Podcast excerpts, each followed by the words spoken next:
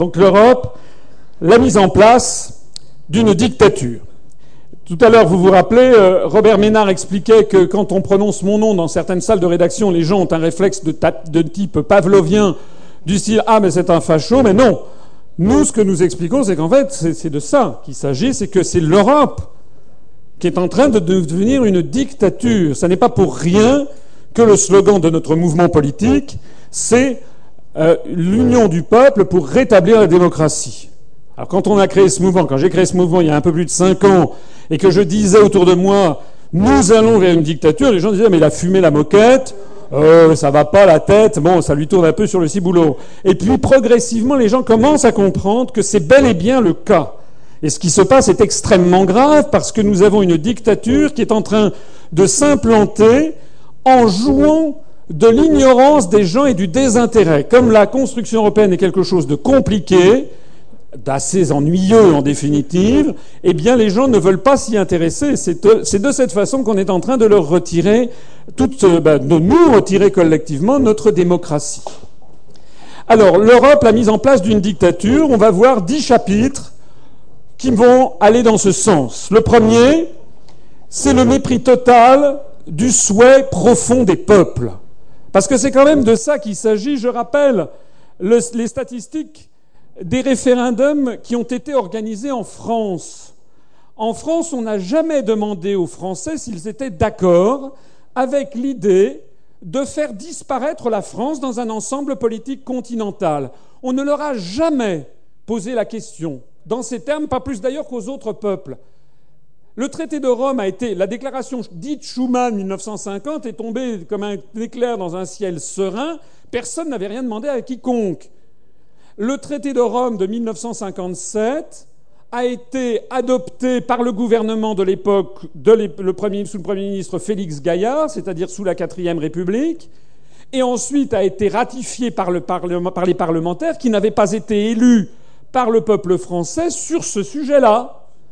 Donc les, parlementaires ont voté, ont ratifié le traité de Rome en 1957, exactement comme leurs lointains successeurs ont ratifié le traité de Lisbonne en 2008, mais on n'avait pas demandé aux Français leur avis.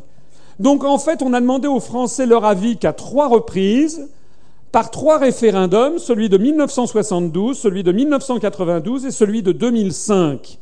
Mais dans ces trois cas, le référendum, la question qui a été posée n'a pas été de dire voulez-vous faire disparaître la France dans un État continent, une Europe fédérale? Jamais.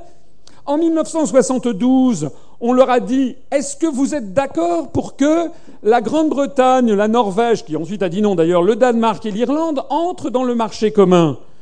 Et donc, si les Français avaient voté non, on restait quand même dans l'Europe. En 1992, c'était, on a fêté, si j'ose dire, le 20e anniversaire avant-hier, le 20 septembre 1992. Le référendum, c'était êtes-vous oui ou non favorable à la ratification du traité de Maastricht, c'est-à-dire à la transmutation de la communauté économique européenne en Union européenne et l'adoption de la politique étrangère et de sécurité commune, notamment, et de l'euro. Enfin, ça s'appelait pas l'euro, d'ailleurs, ça s'appelait l'écu à l'époque. La monnaie commune européenne. Et si les Français avaient voté non, on restait quand même dans la CEE. De la même façon qu'en 2005, au référendum sur la Constitution européenne, on a demandé aux Français voulez-vous une Constitution européenne? Et si les Français avaient voté non, eh bien, on serait resté dans l'Europe. D'ailleurs, les Français ont voté non, et on est resté dans l'Europe. Et d'ailleurs, en plus de ça, on a eu la même Constitution deux ans après, avec le, avec le, euh, à peu près les mêmes textes ont été ratifiés dans les conditions. C'est-à-dire qu'on n'a jamais, jamais demandé franchement aux Français leur avis. De la même façon qu'on n'a jamais demandé franchement leur avis aux Espagnols. Donc, la construction européenne est fondée d'emblée sur une espèce de gigantesque mystification, puisqu'on n'a jamais demandé au peuple s'ils étaient d'accord avec ce qui se passait.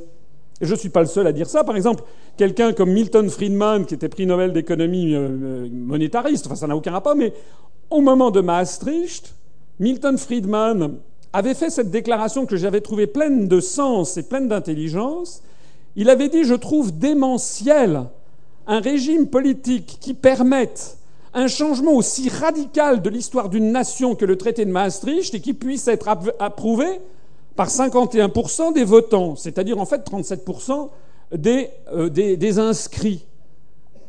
Il disait ça ne pourra pas marcher, parce que pour que le processus puisse vraiment marcher, il faudrait que les peuples soient totalement d'accord, consciemment d'accord, volontairement d'accord. Hein. Alors, je me permets donc de dire qu'au cours des années, des, quatre, des quatre décennies, au référendum de 1972, le non avait fait 31,7% des suffrages pour l'élargissement au Royaume-Uni, au Danemark et à l'Irlande. En 1992, le non a fait 49%. En 2005, le non a fait 54,7%. Et maintenant, on l'a dit tout à l'heure, je crois que c'était Jacques Nikonoff au début de l'après-midi, a rappelé que selon un sondage IFOP qui est sorti il y a quelques jours, sondage IFOP du Figaro, a priori, il n'a pas, corsé le, pas corsé le score, eh bien, si Maastricht était proposé aux Français, on serait à 64%. Alors, pour un historien du futur, en tout cas pour ceux qui veulent faire de la prospective, vous savez, la prospective, c'est une science, enfin, c'est pas une science, mais c'est une discipline il y a des gens qui font, qui sont des futurologues, des, prospectivistes. Ben, quand on voit une courbe comme ça, la droite de régression linéaire montre qu'au rythme où vont les choses, d'ici une dizaine ou une quinzaine d'années, ça sera plus de 80% des Français qui seront contre. À qui on forcera la main comme on nous le fait encore. Mais quiconque connaît l'histoire sait comment tout ceci va se terminer. Parce qu'on ne peut pas forcer durablement à boire un âne qui n'a pas soif. Donc c'est la première chose à dire, c'est que d'emblée, nous avons affaire à des dirigeants qui savent qu'ils n'ont pas de soutien populaire et qui continuent. Avec un sondage comme ça, qu'est-ce que décide actuellement M. Hollande? Il décide d'essayer d'accélérer le pas avec Mme Merkel vers une Europe fédérale, alors même que tout indique que les Français sont de plus en plus contre, et très majoritairement maintenant deux Français sur trois. Alors ce qui est vrai là en France est vrai dans les autres pays. Donc ça, c'est la première chose à signaler. Le deuxième chapitre, c'est ce que j'appelle la présélection médiatique et financière des futurs gouverneurs des États soumis à la domination euro-atlantiste. Ça aussi, c'est la marque d'un système qui est en train d'imposer une dictature. Je rappelle les chiffres officiels du CSA publiés par le journal Le Monde le 13 février de cette année sur le total du temps de parole des candidats déclarés en minutes au cours du mois de janvier, du 1er au 27 janvier, sur l'ensemble des télévisions et radios. J'étais pas encore passé chez Robert Ménard. Donc, à l'époque, sur cette période du 1er au 27, qui est la période où se cristallise l'opinion publique, comme on dit, et c'est la période notamment où bat son plein la recherche des 500 parrainages. Donc, on avait eu monsieur euh, François Hollande, qui était arrivé en premier avec 3626 minutes 09, c'est-à-dire plus de 60 heures en cumulé, calculées par le CSA entre le 1er et le 27 janvier. Toujours la source, Le Monde du 13 février 2012. Monsieur Sarkozy était arrivé en deuxième position avec 3450 minutes, c'est-à-dire un peu moins de 58 heures. Et puis ensuite, vous aviez Bayrou à 913 minutes. Vous voyez le décalage inouï, inouï qu'il y a d'emblée. Ça veut dire que les médias ont décidé, ont présélectionné les candidats qui seront considérés comme des grands candidats. Parce qu'à force de. Euh, franchement, entre vous et moi, est-ce que vous croyez vraiment que Hollande est plus fufute que Bayrou Est-ce que vous croyez vraiment qu'il méritait d'avoir autant, quatre fois plus de couverture média que M. Bayrou Non il n'y a aucune raison. C'est d'ailleurs le système américain qui fonctionne exactement pareil. Vous savez qu'à chaque élection américaine, à chaque élection présidentielle aux États-Unis, il y a 12, 13, 14 candidats, et on parle toujours de deux. Actuellement, on nous parle de Romney contre Obama, mais il y a 10, 12 candidats qui sont par ailleurs, qui vont se présenter, mais qui n'ont accès ni au financement, ni aux médias. Alors après Beyrouth, il y avait Madame Le Pen avec 722 minutes, c'est-à-dire à peu près 12 heures. Toujours sur la période 1er 27 janvier avec les, tous les grands médias nationaux, hein. c'est-à-dire toutes les chaînes de télévision, TF1, France 2, France 3, Arte, la 5, la 6, et puis euh, Canal, pardon, et puis euh, les grandes, les grandes, toutes les, radios, toutes les grandes radios. Bon. Après ça, vous aviez Monsieur Mélenchon avec 568 minutes. Puis, là, donc un peu moins de 10 heures. Et puis après ça, alors vous aviez un nouveau, nouveau, nouveau saut vers le, bas avec Madame Jolie, 484 minutes. C'était déjà beaucoup d'ailleurs, parce que quand ce qu'elle a à dire. Monsieur, Monsieur Morin, Monsieur Morin était à 202 minutes. Monsieur de Villepin, 186 minutes. Donc ils étaient aux alentours de un peu entre 3 et 4 heures. Monsieur Dupont-Aignan, 114 minutes, un peu moins de 2 heures. Madame Artaud, 107 minutes. Madame Boutin, 101 minutes. Madame Lepage, 92 minutes. Monsieur Poutou, 36 minutes. Monsieur Nious, 9 minutes. Et Asselineau, 0 minutes, 0 secondes.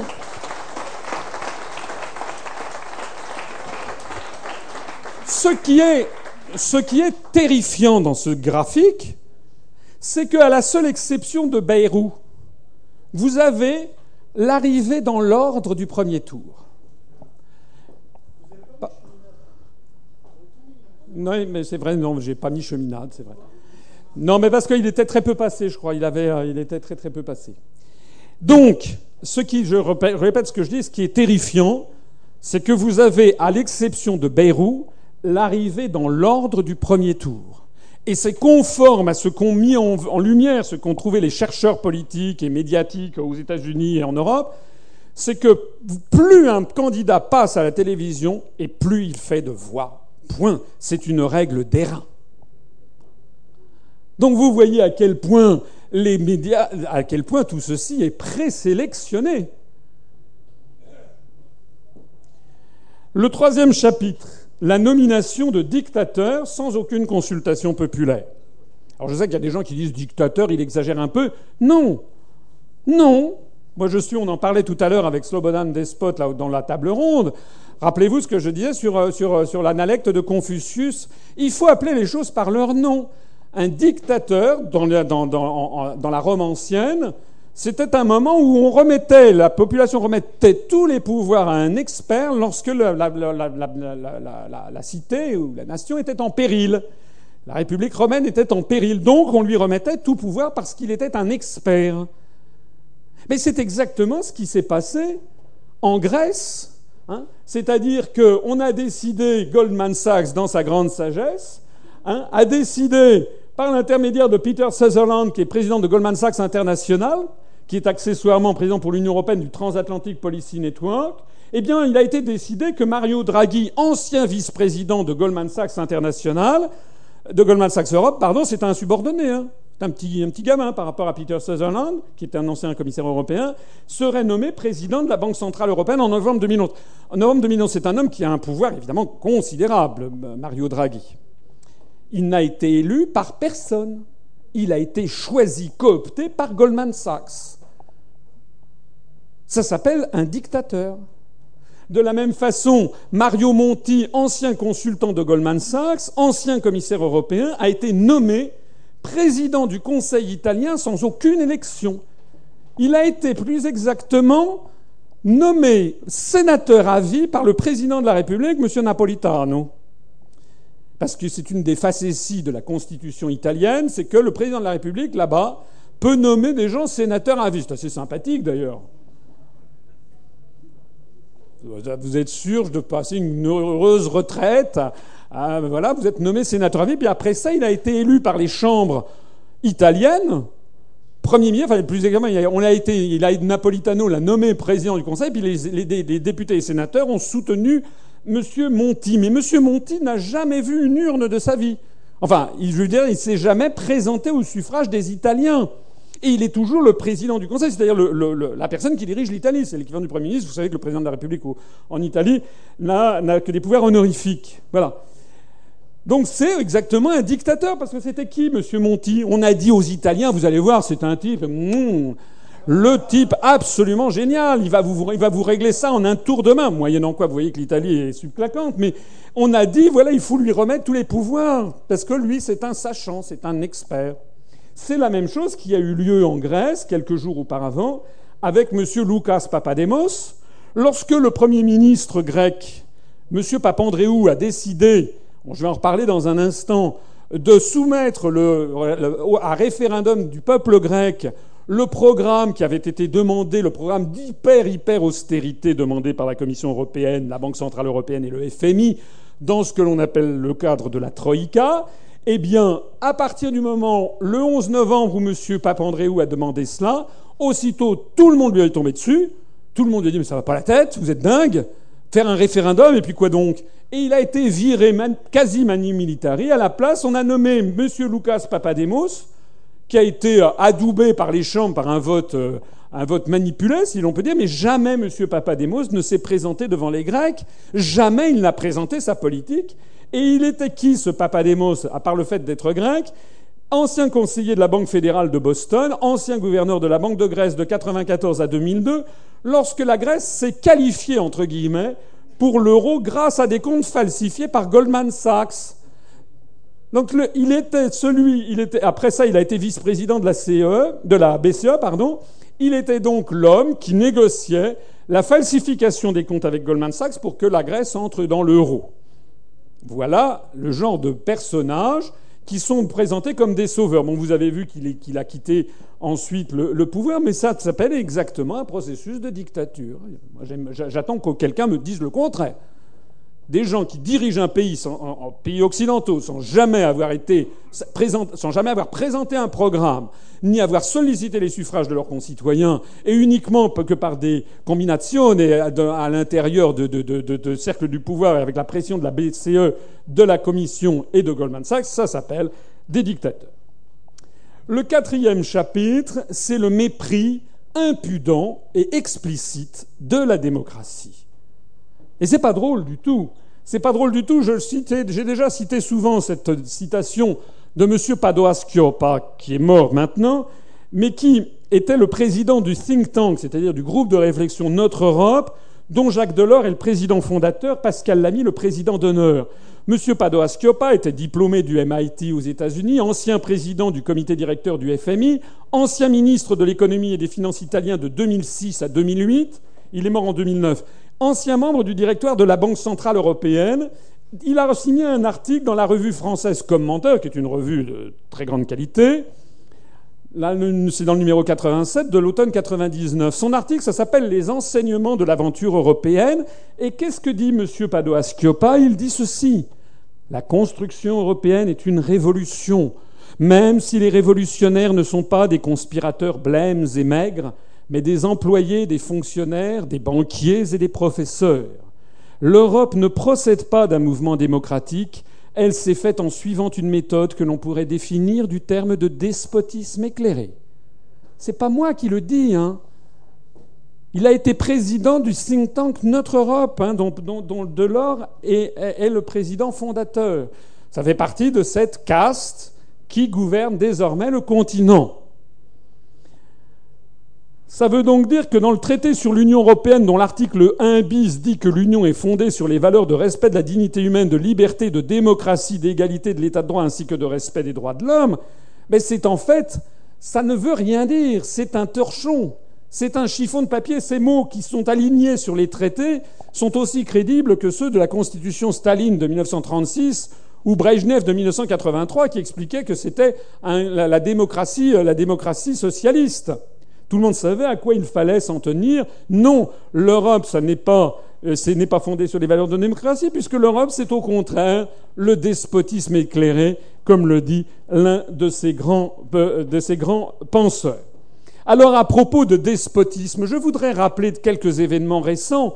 Le SOS du gouvernement grec qui a été abandonné à son sort. Je vous parlais à l'instant du Premier ministre Papandréou qui était du socialiste, du PASOK. Au mois de novembre dernier, il a eu euh, des sueurs froides. Il s'est rendu compte qu'on lui demandait tout simplement la destruction de la Grèce, la vente par appartement de tout le patrimoine grec. Et je suppose qu'il a dû avoir, parce que certains parfois ont des remords, il a dû avoir des remords. Il a dû se dire je ne peux pas laisser mon nom dans l'histoire de mon pays comme ayant été le type qui a bradé l'ensemble du pays. Donc je vais faire un référendum. Et c'est à ce moment-là, je le disais tout à l'heure, que tout le monde lui est tombé dessus. Mais ce qu'on n'a pas suffisamment souligné, c'est que le 2 novembre 2011, le gouvernement grec a soutenu à l'unanimité la décision annoncée par le Premier ministre Papandréou d'organiser un référendum sur le prétendu plan de sauvetage de la Grèce Le 2 novembre 2011, il y a eu un communiqué officiel de tout le gouvernement grec en exercice qui, par une déclaration solennelle, affirmait, je cite, que la démocratie doit être maintenue au-dessus des appétits des marchés. Est-ce que vous vous rendez compte C'est un SOS. Moi, ça me rappelle un peu. Euh, c'était le 2 novembre. Ça me rappelle un peu, vous savez, les, derniers SOS de certains régimes, ou par exemple d'Allende, le 11 septembre 1973, alors même qu'il y avait les hélicoptères de l'armée qui tournaient au-dessus du palais de la Moneda. Eh bien, qu'est-ce qui s'est passé? Il s'est passé que tout le monde a pointé le pouce vers le bas et que M. Papandréou a été viré et que le référendum a été annulé. Il n'y a pas eu de référendum en Grèce. Cette mise en garde venue d'Athènes, venue d'Athènes, berceau mondial de la démocratie, a été suivie par la démission forcée du Premier ministre Papandréou, par son remplacement sans élection, par cet homme sélectionné par Goldman Sachs, qui M. Papademos, dont je parlais à l'instant, je suis désolé, ça n'est pas bon signe. C'est bel et bien désormais la question de la survie de la démocratie qui est posée dans toute l'Europe continentale et celle de la lutte contre la dictature. Le 6 août 2012, il y a quelques semaines, M. Mario Monti, ce dictateur européiste élu par personne, par personne, je vous l'ai dit, il a été nommé sénateur à vie, a invité les autres dirigeants européens à ne pas se préoccuper des avis de leurs parlements respectifs en disant que ça risquait de faire éclater l'Europe et donc il ne fallait plus tenir compte des avis des parlements. C'est évidemment tombé dans un silence de cathédrale en France, où tous les médias ont fait silence. En revanche, ça a quand même fait beaucoup secouer chez nos amis allemands. Vous savez que nous proposons de sortir de l'Union européenne, mais nous, nous avons une particularité. C'est que nous, nous nous intéressons beaucoup à ce qui se passe dans les pays de l'Europe. Parce que tous les autres partis politiques français qui se proclament tous européistes ou pour une autre Europe, j'y reviendrai à la fin de cette conférence, se foutent comme d'une guigne de ce qui se passe dans les autres pays d'Europe.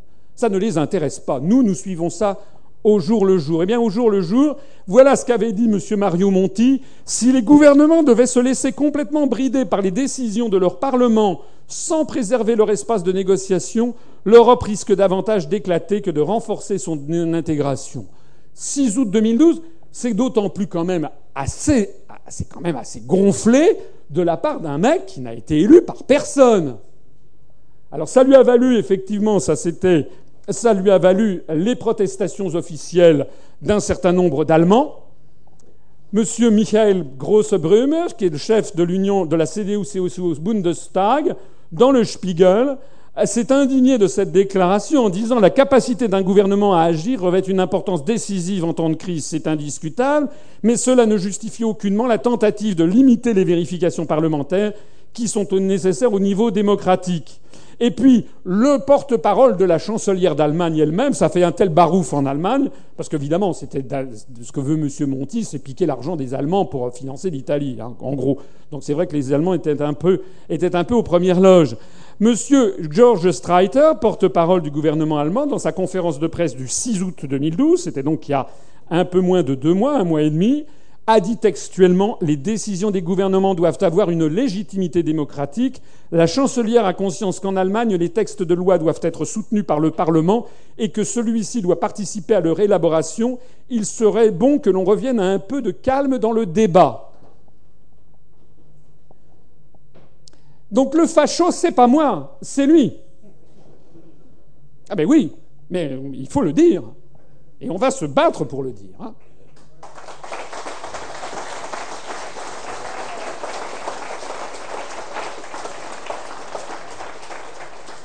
Le même Mario Monti, il y a quelques jours, c'était le 8 septembre, s'est réuni avec, avec, vous savez, la serpillière humide, avec Van Rompuy, ces deux personnages occupent des fonctions où ils n'ont été élus par personne. L'un est président de l'Union européenne. Les Belges n'en voulaient pas, n'en voulaient plus. Faut dire, vous avez vu, bon. Et Mario Monti, je l'ai déjà dit plusieurs fois, n'a été élu par personne non plus. Eh bien, ces deux personnes se sont réunies à Rome il y a quelques jours, le 8 septembre, et ils se sont indignés, figurez-vous, de la dangereuse montée des populismes en Europe. M. Monti a proposé l'organisation à Rome d'un sommet européen destiné à contrer la dangereuse montée des populismes en Europe, c'est-à-dire en fait la montée des gens qui en ont assez, qui veulent sortir de, l'euro. Et M. Euh, Herman Van Rompuy, président de l'Union européenne, jamais élu par les électeurs européens, a aussitôt approuvé cette idée. Il y a quand même une outrecuidance chez ces personnages qui, quand même, force euh, l'interrogation. Au moins, il ferait mieux de se faire oublier. Et puis, le 28 août 2012, Madame Laurence Parisot a dit au journal Le Monde on ne doit pas se poser la question de la ratification du traité européen, il faut le signer des deux mains.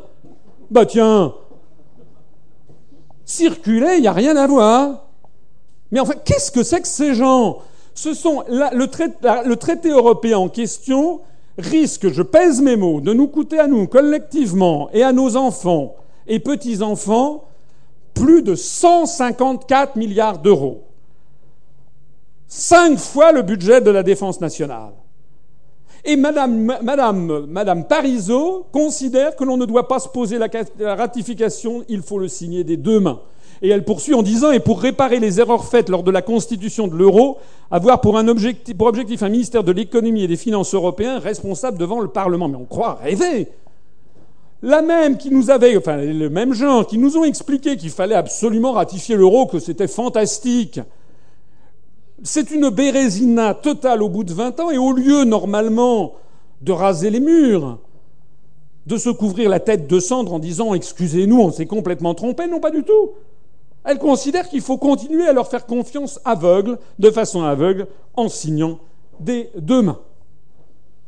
Le cinquième chapitre c'est le viol impudent et de plus en plus fréquent du droit. Ce qui est, comme tous les chapitres précédents, c'est un signe irréfragable d'extrémisme et de fascisme. Piétiner le droit, c'est justement le contraire même de la démocratie. C'est pour ça que le mouvement politique que j'ai créé s'honore à respecter scrupuleusement toujours, toujours, toujours le droit. Lorsque nous disons qu'il faut sortir de l'Union européenne par l'article 50, lorsque nous disons qu'on n'a pas le droit de sortir de l'euro, il n'y a pas d'article autre que celui-ci, nous respectons le droit. Alors, qu'est-ce qu'ils nous font, ces amis européistes? J'ai pris quelques exemples, j'aurais pu vous en parler toute la soirée, mais vous m'auriez fini par m'étrangler. Dans de, très nombreux, domaines techniques inconnus du public, la Commission européenne viole impunément le droit européen lui-même. Elle agit dans l'opacité des habillages juridiques trompeurs en profitant de l'instabilité institutionnelle et du désintérêt des peuples et des gouvernants.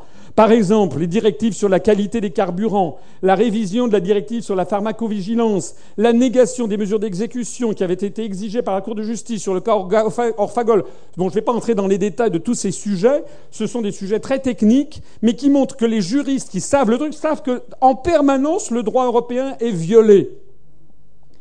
L'intervention militaire euro-atlantiste en Irak a violé expressément la Charte des Nations Unies, de même que les ingérences caractérisées en Libye et en Syrie qui sont expressément interdites par la Charte des Nations Unies.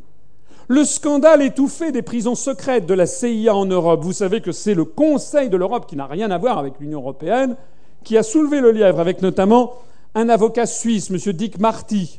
Et puis, vous savez qu'au Conseil de l'Europe, il y a la présence de la Russie, et de la Norvège et de la Suisse et de l'Islande, qui, elles, exigent justement. Mais au Parlement européen, à la Commission européenne, on a totalement étouffé ce scandale de la CIA américaine qui pratiquait des prisons secrètes et des tortures sur le territoire des pays européens en violation de toutes les règles internationales.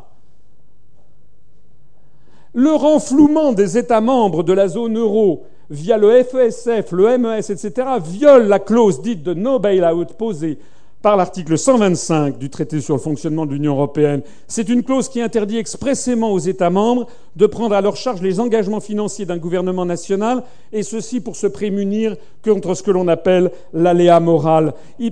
C'est une règle de droit. Il n'est ni raisonnable ni démocratique de laisser les contribuables d'un pays payer pour les erreurs des gouvernements d'un autre pays sur lesquels ils n'ont aucun contrôle démocratique eux-mêmes, parce que c'est un peu trop fort quand même.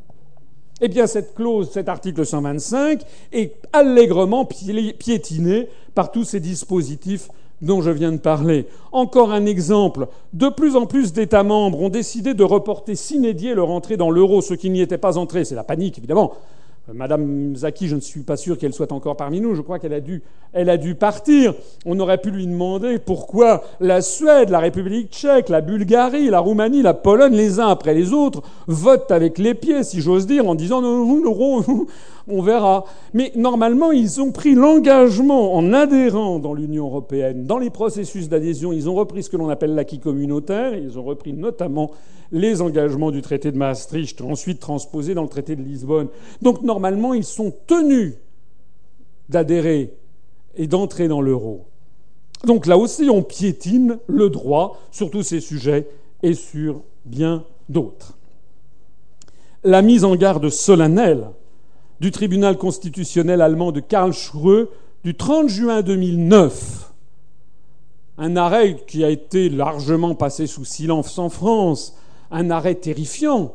Parce que les juges, parce qu'à la différence du Conseil constitutionnel français, où c'est les copains du président de la République, du président du Sénat et du président de l'Assemblée nationale, ce qui est tout à fait inouï, puisqu'on est actuellement au Conseil constitutionnel français, ce sont des responsables politiques qui n'ont aucune compétence. Enfin, s'il y en a un ou deux qui ont, une formation de droit, mais les autres non. Comment Enfin, on se moque du monde. Dans toutes les cours constitutionnelles des pays développés, que ce soit aux États-Unis ou en Allemagne, ce sont des magistrats de profession qui ont été magistrats blanchis sous le harnais pendant 25, 30 ans, 35 ans, qui ont raisonnement de juristes. Je rappelle d'ailleurs au passage que dans le programme euh, de l'Union populaire républicaine que j'ai présenté le 3 décembre, il y a notamment la réforme du Conseil constitutionnel français pour le, professionnaliser, interdire au, chef de l'État, au président de l'Assemblée nationale et du Sénat de nommer qui que ce soit, et en revanche d'y nommer des, euh, des juristes qui seraient élus par les parlements en fonction de leurs compétences juridiques et non pas en fonction de leurs amitiés politiques. Eh bien, dans son arrêt du 30 juin 2009, puisque le tribunal allemand de Karlsruhe peut être saisi par des citoyens, ce que j'ai également proposé d'ailleurs comme réforme en France pour le Conseil constitutionnel. Vous savez qu'un citoyen français, un groupe de citoyens français ne peut pas saisir le Conseil constitutionnel alors que c'est le cas en Allemagne. Donc en Allemagne, le tribunal a été saisi par des groupes de citoyens au sujet du traité de Lisbonne. Et il y a eu ce fameux article 264, enfin fameux, caché, mais très important pour les juristes, qui est celui-ci, je vous le lis un déficit démocratique structurel inacceptable au regard des articles 23 et 79 alinéa 3 de la loi fondamentale, la loi fondamentale der Grundgesetz, c'est la, traduction de Die Verfassung, ça veut dire la constitution allemande, existerait si l'étendue des compétences, la liberté d'action politique et le degré d'indépendance dans la prise de décision par les organes de l'Union atteignaient un niveau de type fédéral dans un État fédéral, c'est-à-dire un niveau analogue à celui d'un État, si les compétences législatives, par exemple, essentielles à l'autodétermination démocratique, étaient exercées principalement au niveau de l'Union. Un peu jargonnant. On voit qu'ils sont un peu mal à l'aise. Mais attention la suite. Si, écoutez bien ce qu'ont dit les juges de Karlsruhe dans leur arrêt solennel du 30 juin 2009, si dans la marche à l'intégration européenne apparaît une disproportion entre le type et l'étendue des compétences de souveraineté exercées d'une part et le degré de légitimation démocratique d'autre part, il est de la responsabilité de la République fédérale d'Allemagne d'œuvrer à un changement et même si la situation empire, de refuser de participer davantage à l'Union européenne. C'est-à-dire que les juges allemands, par leur arrêt du 30 juin 2009, ont quand même eu même si c'est un peu contourné, je le reconnais, ils ont quand même dit que si ça continuait comme cela, il n'y aurait peut-être pas d'autre solution pour la République fédérale d'Allemagne, pour qu'elle respecte sa constitution, que de refuser de participer davantage à l'Union européenne, ce qui veut dire sortir de l'Union européenne. C'est ce qu'on propose. Hein. Alors, les, journalistes français, ils considèrent que tous ces juges allemands sont des fachos? Ben oui, d'ailleurs, oui, de fait, ils ont dit oui, oh, les, ceux qui en ont parlé en France ont dit oui, oui, c'est des vieux cons, c'est des ci, c'est de ça. voilà. Je suis désolé. Ça veut dire que nous avons affaire, les gens qui connaissent le droit, les gens qui regardent ça minutieusement, savent que la situation est grave. C'est un arrêt sans précédent. Le sixième chapitre, une propagande systématiquement mensongère. Je vous présenterai, ça c'est sans parole. Je vous laisse simplement regarder cette photo où l'on voit M. Hollande avant le régime et avant d'avoir regrossi, et qui euh, faisait campagne pour le oui à la Constitution européenne, l'Europe sociale passe par le oui. Vous voyez à quel point on est dans un processus d'Europe sociale. C'est exactement le contraire. On est en train de démanteler tous les acquis sociaux. Personne, jamais, ne demande des comptes à tous ces gens qui ont dit le contraire exact de ce qu'allait se produire. Mensonge éhonté sur l'euro. Monsieur Rocard, dans BFM Business le 13 septembre 2012, Monsieur Michel Rocard, ancien Premier ministre, ça vient de sortir, c'était le 13 septembre, c'était il y a une semaine, a dit exactement ceci. Tenter d'échapper à la réalité en refusant le traité est complètement idiot. Bah, ça, c'est un argument.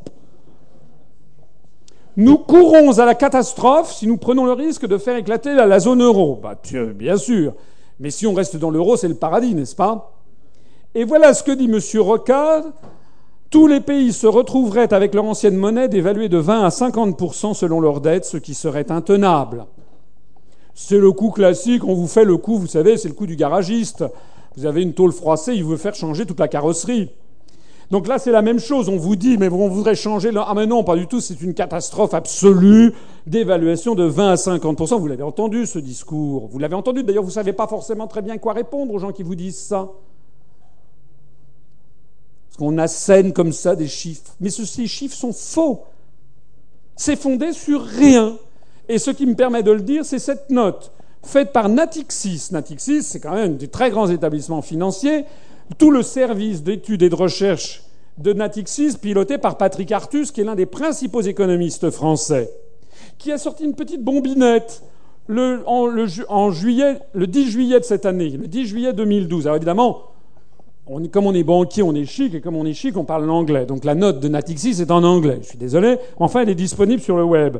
How would exchange exchange rates adjust if the euro were to break up? Ça veut dire comment évolueraient les taux de change si, ou les ajustements des taux de change si l'euro devait éclater? Voilà le titre de cette note, Natixis, 10 juillet 2012. Allez la voir, elle est sur Internet, et voilà ce qu'ils disent à la fin. Donc c'est en anglais, mais je vous le traduis, je vais le lire à haute voix parce que vous ne voyez pas forcément au fond. Si on revient aux monnaies nationales, en fonction des études qu'ils ont faites notamment à partir des soldes de Target 2, des balances commerciales, etc., et donc des, déficits commerciaux, ils sont arrivés à la conclusion que la nouvelle monnaie allemande, le mark, grimperait de 18% par rapport à son taux de, change, au taux de change pivot de l'euro actuellement euh, par rapport au dollar. Donc là, le marque, le nouveau marque grimperait de 18%. L'Espagne baisserait de 20%. La France, le nouveau franc perdrait 2%. 2%. Moins 2%. L'Italie, moins 12. Les Pays-Bas, le florin néerlandais gagnerait plus 16 la Belgique moins 6, l'Autriche moins 8, la Finlande plus 20, la Grèce moins 30, le Portugal moins 28. Donc ça veut dire quoi? Ben, Ça veut dire que les prophéties de M. Rocard sont tout simplement des mensonges, des mensonges pour faire peur aux Français. Le septième chapitre, l'indifférence méprisante devant le grand retour de la pauvreté en Europe. Parce que c'est ce qui est en train de se produire on est en train d'assister à un gigantesque bond en arrière, un fantastique retour à la grande pauvreté sur notre continent, et qui est traité avec un mépris d'acier. Voici ici l'évolution du taux de chômage dans ce que les anglo-saxons appellent aimablement les gypsies. Vous savez que gypsy, ça veut dire euh, bohémien, c'est-à-dire la Grèce, l'Italie, l'Irlande, le Portugal et l'Espagne. Vous voyez comment a évolué le taux de chômage de la Grèce, le taux de chômage de l'Espagne, le taux de chômage du Portugal, le taux de chômage de la zone euro et le taux de chômage de l'Italie depuis mars 2006. C'est une croissance absolument fabuleuse. On est en Espagne et en Grèce avec des taux de chômage de l'ordre de 25% de l'ensemble de la population, 50% des moins, de, des moins de 25 ans. Le monde de l'économie du 27 août. Un détail, j'ai fait comme ça, vous savez, des, petits flashs sur l'actualité. Le 27 août, le monde de l'économie, Unilever se prépare à un retour de la pauvreté en Europe. C'est pas moi qui le dis, c'est le géant de l'agroalimentaire néerlandais Unilever. Dans un entretien au quotidien allemand Financial Times Deutschland, c'est le, FT, le Financial Times de la version allemande, le responsable pour l'Europe du géant anglo-néerlandais de l'agroalimentaire et des cosmétiques Unilever a affirmé lundi 27 août Écoutez bien, vouloir s'inspirer désormais en Europe des méthodes utilisées par Unilever dans les pays asiatiques en développement, en vendant pour des montants plus faibles car en plus petit conditionnement. Voilà ce qu'il a dit. Si un Espagnol ne dépense plus en moyenne que 17 euros quand il fait les courses, je ne vais pas lui proposer un paquet de lessive qui coûte la moitié de son budget.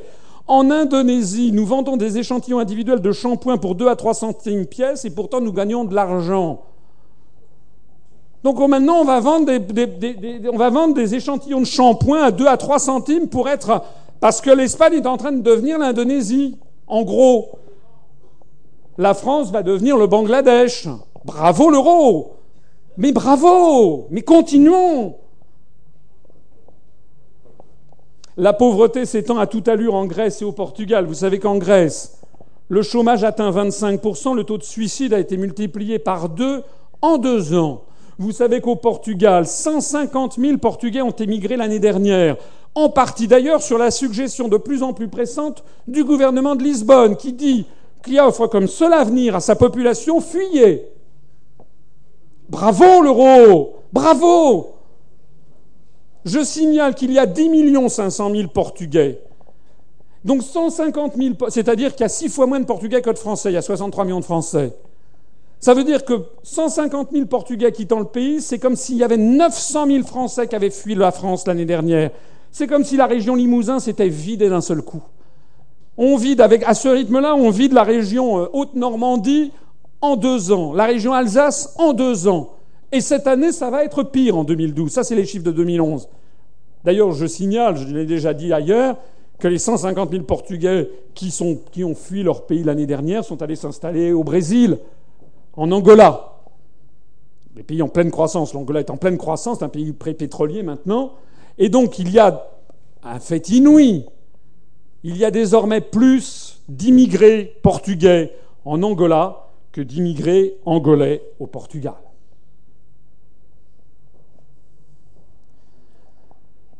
La pauvreté s'étend à toute allure en Espagne.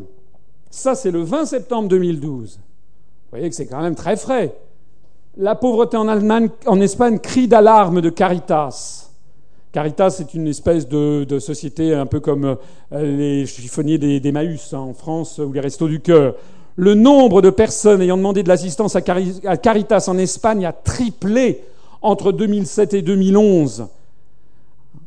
On est passé de 370 000 personnes à 1 million 15 000 personnes. Caritas, c'est, je vais dire un mot horrible, mais c'est les clochards. Hein. C'est ça. Hein. Le chômage continue à progresser à des niveaux records en Espagne, frappe 24,63% de la population active, alors que le pays en récession est engagé dans une politique de rigueur sans précédent. 1 737 600 foyers, ce pas des personnes, les foyers c'est 3 à 4 personnes. Hein. 1 737 600 foyers ont à présent tous leurs membres au chômage. La pauvreté s'étend à toute allure en France. Selon la dernière enquête de l'INSEE sur les niveaux de vie en 2010, publiée le 7 septembre 2012, le niveau de vie médian en France, qui est de 19 270 euros, a diminué de 0,5% par rapport à 2009 en 2010. Les inégalités continuent de se creuser rapidement. Le rapport entre la masse des niveaux de vie détenus par les 20% les plus riches et celle détenue par les 20% les plus modestes est passé de 4,3 à 4,5 en une seule année. La pauvreté en forte hausse frappe désormais 8,6 millions de personnes en 2010, hein, parce que ça a continué l'année dernière et ça continue cette année très très fortement. Donc là, les chiffres que vient de publier l'INSEE, c'était le 7 septembre. Parce que l'INSEE est une vieille dame, enfin, elle fait ses, elle fait ses statistiques. Bon. Donc en 2010, on avait atteint 8,6 millions de personnes, c'est-à-dire 440 000 personnes de plus qu'un an plus tôt. Des gens qui sont donc en dessous du seuil de 60% du niveau de vie médian. Et regardez cette courbe. Ces deux courbes, le, ça c'est le nombre de pauvres qui sont en dessous de 60% du niveau de vie médian et ceux qui sont en dessous du seuil de 50% du niveau de vie médian. Regardez la tendance qui était une tendance séculaire, en tout cas depuis 1945, à la diminution de la pauvreté. Regardez quelle était cette courbe et regardez ce qui se passe. Regardez ce qui se passe, c'est-à-dire que nous avons une inflexion en termes mathématiques et nous avons une rupture totale d'évolution de, la pauvreté qui a diminué pendant, en gros, 40 à 50 ans et qui désormais repart en flèche. Et comme par hasard, 2002, l'arrivée de l'euro. Bravo l'euro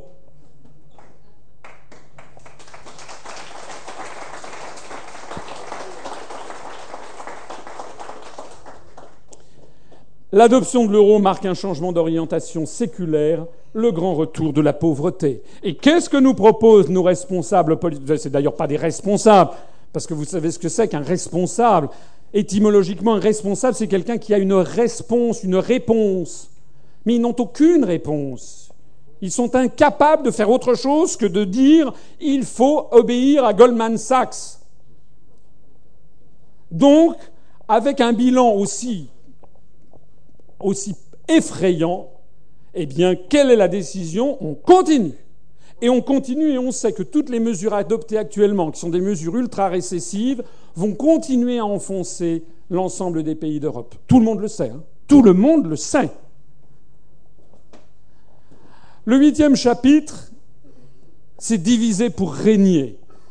C'est la volonté constante de morceler, de détruire ce qui, ce qui étaient les pays de l'Europe. Vous connaissez, c'est un dicton euh, grec. Diairei kai basilene. Divide ut regnes en latin. Divide et impera, c'était la devise, enfin pas la devise, mais l'un des conseils de Nicolas Machiavel dans Le Prince. C'est quoi diviser pour régner En anglais, en américain, c'est tous les think tanks américains connaissent bien divide and conquer. C'est la traduction en américain. En politique, diviser pour régner est une stratégie visant à semer la discorde et à opposer les éléments d'un ensemble pour les affaiblir collectivement et les influencer. L'objectif est de fragmenter les éléments de résistance à un pouvoir extérieur. Celui qui met en œuvre la stratégie peut alors régner sur une population alors qu'il ne le pourrait pas si cette population restait unie. C'est toute la stratégie divisée pour régner. Alors, qu'est-ce qui se passe en Europe? Eh bien, en Europe, en ce moment, avec la politique des régions, ourdie par Bruxelles, constamment promue par Bruxelles, il s'agit de faire se désintégrer les pays de l'Europe. Parce que, évidemment, plus il y aura d'États en Europe, de petits États minuscules, et moins les peuples pourront s'opposer à cette dictature qui est en train de s'installer. Ça, c'est le 7 mars 2009, manifestation à Bruxelles pour la création d'un État catalan indépendant, indépendant entre guillemets. Quand on voit ce comment la France est complètement tenue euh, par Bruxelles, comment peut-on imaginer qu'un pays beaucoup plus petit aurait plus de poids? Au sein de l'Union européenne Vous voyez d'ailleurs cette foule qui, qui était à Bruxelles le 7 mars 2009 avec des drapeaux catalans et des drapeaux européens. Vous voyez d'ailleurs, chose curieuse, que les banderoles n'étaient pas en catalan mais en américain. Catalonia, the next state in Europe. We want a Catalan state. Ça pourrait au moins être en catalan. Ça, ça c'est un le 7 mars 2009. Mais vous avez vu, ça a défrayé la chronique il y a quelques jours.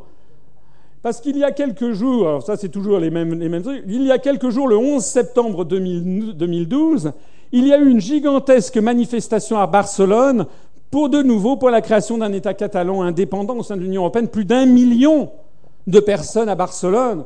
Avec ça, c'est les slogans sur les murs Freedom for Catalan countries, toujours en américain. Mais c'est grave ce qui se passe. Hein. c'est grave parce que tout ceci est en train de s'appliquer sur l'ensemble des pays de l'Europe. Vous connaissez ce drapeau? Est-ce que vous connaissez celui-ci?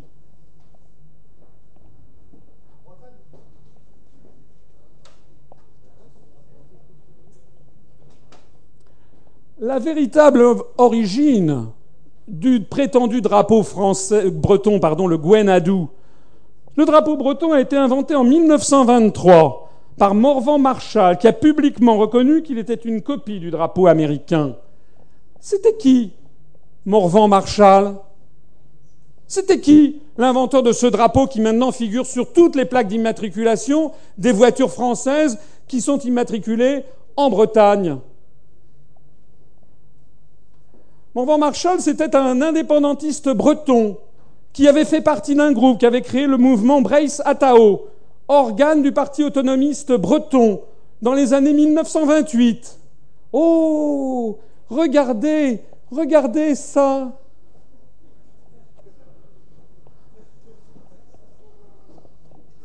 Oh.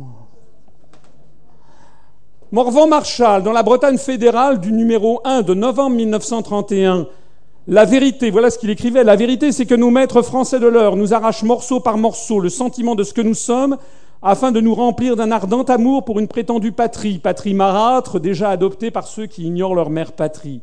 Le sang qu'on nous a fait verser ne témoigne rien, si ce n'est qu'on nous a déjà fait faire fausse route, que nous avons peut-être renié une nationalité effective pour adopter une nationalité fictive à laquelle notre sang, notre race sont complètement étrangères. Morvan Marshall a fait partie de ces gens qui se sont de plus en plus rapprochés des autorités nazies, qui ont tenu des propos, des écrits de plus en plus antisémites. C'est ça les autonomistes bretons. les mémoires du chef breton français de Beauvais, tome 4, page 245-246. Ce n'est pas parce que nous croyons que l'Allemagne sortira victorieuse du gigantesque conflit, c'est écrit dans les années 42, hein, que depuis le premier jour de la guerre, nous sommes à ses côtés. C'est pas parce qu'ils pensent que l'Allemagne nazie va gagner qu'ils sont à ses côtés. Alors c'est pourquoi notre choix ne relève pas de l'opportunisme, mais d'une conception du monde commune sur des points essentiels. La situation est déjà toute clarifiée. En revenant à la politique de Bray-Satao, qui était toute de clarté, cette politique consistait, au point de vue extérieur, à rechercher l'appui allemand. Nous y avons travaillé avec d'autres pendant près de 20 ans. C'est ça, les indépendantistes bretons. Pendant la Seconde Guerre mondiale, Morvan Marshall anime la revue néo-druidique, Néméton, dont le but est, par-delà les études ésotériques sur le druidisme en tant que tel, de dénoncer l'influence catholique en Bretagne au don d'une fraternité raciale censée lier la patrie celte à l'Europe nouvelle, l'Europe nazie, nordique et antisémite en train de se construire en Allemagne et dans les conquêtes du Troisième Reich. Voilà l'origine du drapeau breton que nous avons sur toutes les voitures immatriculées désormais en France, en Bretagne. Voilà quels étaient les drapeaux, d'ailleurs totalement imités du drapeau du troisième, de certains drapeaux allemands. Le drapeau breton fut d'ailleurs interdit à partir de 1944. Les militants bretons poursuivis comme collaborateurs, Morvan Marshall fut frappé d'indignité nationale. Voilà ce qui est en train de ressusciter la construction européenne. Et c'est nous les fachos Alors c'est pas drôle du tout, parce que de plus en plus, vous avez effectivement des gens qui se prévalent des deux. Ça, c'est les candidats de l'Union démocratique bretonne aux élections législatives de 2012. Allez sur leur site, il n'y a plus un seul drapeau français. Il y a les drapeaux de Morvan Marshall et de l'Union européenne. Bravo l'Europe Formidable Vous savez d'ailleurs ce que disait, je ne parle pas seulement des Bretons, Jean-Guy Talamoni, hein, des indépendantistes corses, je verrai de mon vivant une Corse indépendante au sein de l'Union européenne. En réalité, les cartes qui circulent au Parlement européen sur une Europe des régions ethniques montrent quelle est la stratégie. La stratégie de diwidare ou tregnare, de diviser, de morceler, de désintégrer les nations d'Europe et en particulier la France pour que justement le peuple français ne puisse ensuite plus du tout réagir à la destruction et au pillage qui est actuellement à l'œuvre.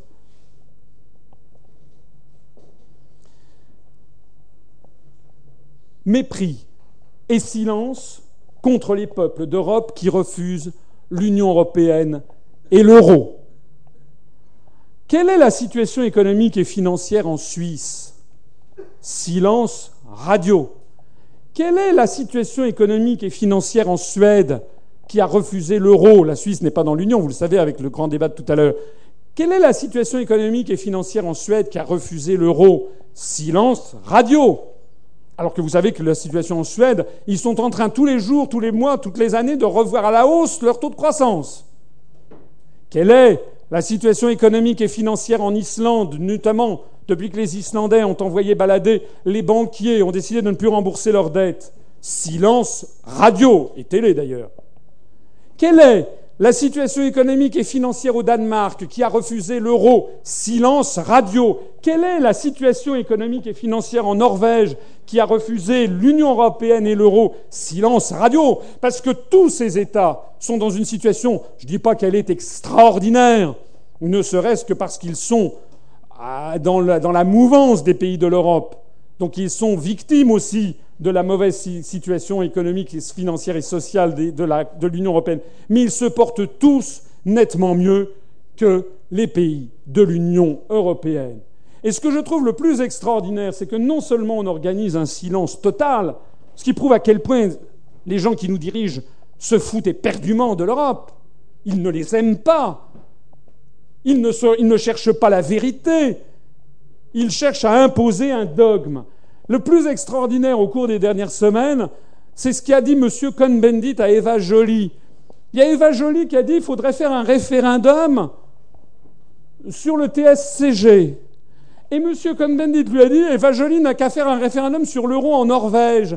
Ah ben ça alors Lorsque c'était l'UMP qui avait fait campagne sur Eva Joly parce qu'elle était d'origine norvégienne, vous vous rappelez à quel point ça avait été les grandes orgues de l'indignation du côté de la gauche et notamment de ELV que c'était une honte que de rappeler que Mme Eva Joly était de double nationalité. Sauf que là, dès qu'il s'agit de taper sur l'euro, mais Cohn-Bendit reprend immédiatement la phraséologie de l'UMP, une phraséologie méprisante. Ça veut dire quoi, ça? Eva Joly n'a qu'à faire un référendum sur l'euro en Norvège. Si ce n'est que du mépris d'acier, en fait. Le neuvième chapitre l'exacerbation d'une xénophobie rampante contre les peuples non blancs. J'insiste, il y a quelqu'un une fois sur la page de Facebook qui dit, qui, trouve que ce que je dis est bien, mais qui dit que je fais un numéro quand je parle d'apartheid comme si c'était une posture euh, artificielle. Non, ça n'est pas une posture artificielle. La construction européenne est conception anglo-saxonne et les, anglo-saxons, si j'ose dire, ont l'apartheid dans la peau. C'est comme ça. Le génie du peuple français, c'est le métissage. C'est ce que reprochait Hitler d'ailleurs aux Français. C'est que ça remonte, vous savez, au baptême de Clovis en 496, lorsque le clergé a imposé aux Francs de se marier avec des, des gallo-romaines ou bien à des Francs que de se marier avec des Gallos romains, c'est-à-dire interdire les mariages claniques. C'est ça qui a donné naissance au peuple français. Ce qui fait que le peuple français est un peuple où, justement, puis alors après, il y a toute notre histoire, puis il y a le brassage de républicains qui a fait que les Français, eh bien, excusez-moi ce propos un petit peu leste, mais en France, bien, les gens, euh, tout le monde couche avec tout le monde, quoi. Mais ça n'est pas du tout comme ça dans les pays anglo-saxons. Hein. Les pays anglo-saxons, ce sont des pays de caste d'aristocratie. Ce sont des pays de communauté. C'est tout à fait différent de l'idéal républicain. Eh bien, c'est ça que nous sommes en train de voir arriver avec l'Union européenne. L'agitation, par exemple, de l'épouvantail du péril chinois et indien. Revoici M. Michel Rocard qui a dit toujours dans cette interview à BFM TV du 13 septembre, au vu de l'affaiblissement des États-Unis, nous devons avoir une Europe puissante afin d'amorcer la grande conversation qui s'annonce avec la Chine et l'Inde dans les 15 à 20 ans qui viennent. C'est un peu baroque comme formulation, mais qu'est-ce que ça veut dire La grande conversation, ça veut dire quoi? Le grand conflit, c'est ça? C'est-à-dire que les Shintok et les Indiens, ils sont méchants, c'est ça C'est ça que ça veut dire Qu'ils le disent. Mais qu'ils le disent, bon Dieu! Monsieur José Bové, de ELV. J'ai pris délibérément des gens de gauche d'ailleurs, mais après il y en a un de droite. Monsieur José Bové, dans son blog Un paysan pour l'Europe, dit l'Union européenne doit rester ferme face à la Chine. Monsieur Vauquier de l'UMP plaide pour un protectionnisme européen face à la Chine et aux États-Unis. On entretient constamment cette idée que, en définitive, les Chinois sont méchants. Les Chinois nous menacent. Ça a culminé, ça n'a pas culminé, mais on en a vu un exemple extraordinaire en mars dernier, lorsque la Commission européenne a publié un clip qui a fait un énorme scandale. C'était un clip qui prônait l'élargissement. Pour promouvoir l'élargissement de l'Union européenne auprès des jeunes, la direction générale de l'administration de la Commission européenne avait commandé payer et valider un clip vidéo carrément raciste qui a, fait, qui a quand même provoqué un scandale. Le scénario mettait en scène d'un côté une jeune femme blanche censée représenter l'Europe, de l'autre côté des hommes patibulaires et basanés, maniant les arts martiaux, originaires de Chine qui faisaient du kung-fu, d'Inde qui faisaient du kalari payatu et du Brésil qui faisait de la capoeira. La jeune femme seule est agressée par chacun de ces hommes dans un décor d'entrepôt désert et angoissant, ces agressions sont censées représenter l'agressivité des puissances économiques émergentes. Elles sont le symbole du péril jaune, du péril indien, du péril brésilien et par amalgame de la peur des Noirs, le brésilien et des Arabes, l'Indien enturbané. Mais finalement, tout finit très bien, car la jeune femme blanche ferme les yeux, se multiplie par douze pour former un cercle autour des combattants, tout à coup doux comme des agneaux, ce cercle de femmes vues d'en haut se transforme à son tour en drapeau étoilé de l'Union européenne et se conclut par un slogan en anglais affirmant Plus nous serons nombreux, plus nous serons forts. Le voilà, ce clip. Regardez-le. Malheureusement, j'ai pas le son. Ah, si.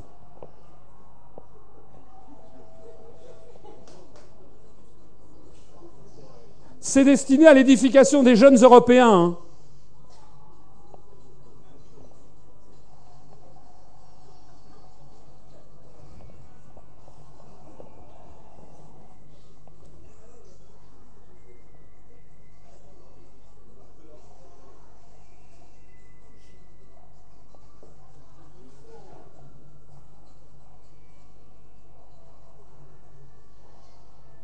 Oh, il a l'air sympathique.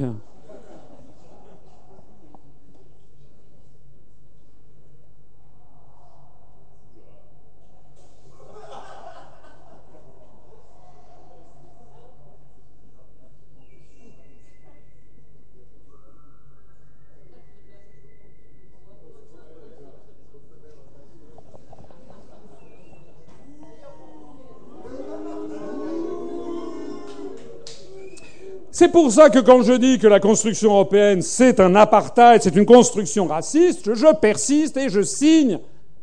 Et j'attends que l'on en parle à la télévision et à la radio.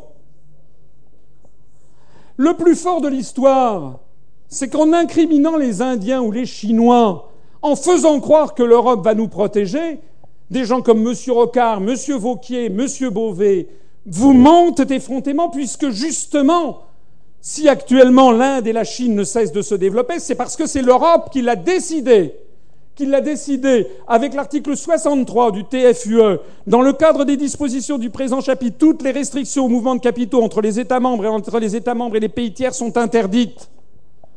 Toutes les restrictions au paiement entre les États membres et entre les États membres et les pays tiers, ça veut dire tiers non membres de l'Union européenne, ça veut donc dire les Indiens, les Chinois, sont interdites. En clair, Feu vert généralisé imposé par l'article 63 du traité sur le fonctionnement de l'Union européenne qui reprend un article du traité de Maastricht. Feu vert aux entreprises pour expatrier leurs usines dans des pays à très bas coût de salaire, donc en Chine et en Inde. Donc si nous sommes actuellement menacés par la concurrence chinoise, c'est parce que ça a été délibérément voulu par l'Europe dans le traité de Maastricht il y a 20 ans. Donc ceux qui actuellement incriminent les Chinois où les Indiens vous mentent à deux égards. D'une part parce qu'ils ne vous disent pas la vérité, d'autre part parce qu'ils veulent, ils utilisent ces peuples qui ont effectivement bénéficié de la manne comme de boucs émissaires de décisions qui ont été folles. Et l'article 32, lui, précise la nécessité de promouvoir les échanges commerciaux entre les États membres et les pays tiers, la nécessité d'accroître la force compétitive des entreprises, l'extension de consommation dans l'Union, donc un feu vert aux entreprises pour importer les productions faites dans des pays à très bas coût de salaire. C'est pour ça que le clip que nous devons, venons de voir, excusez-moi de ma vulgarité et de mon indignation, c'est un clip dégueulasse.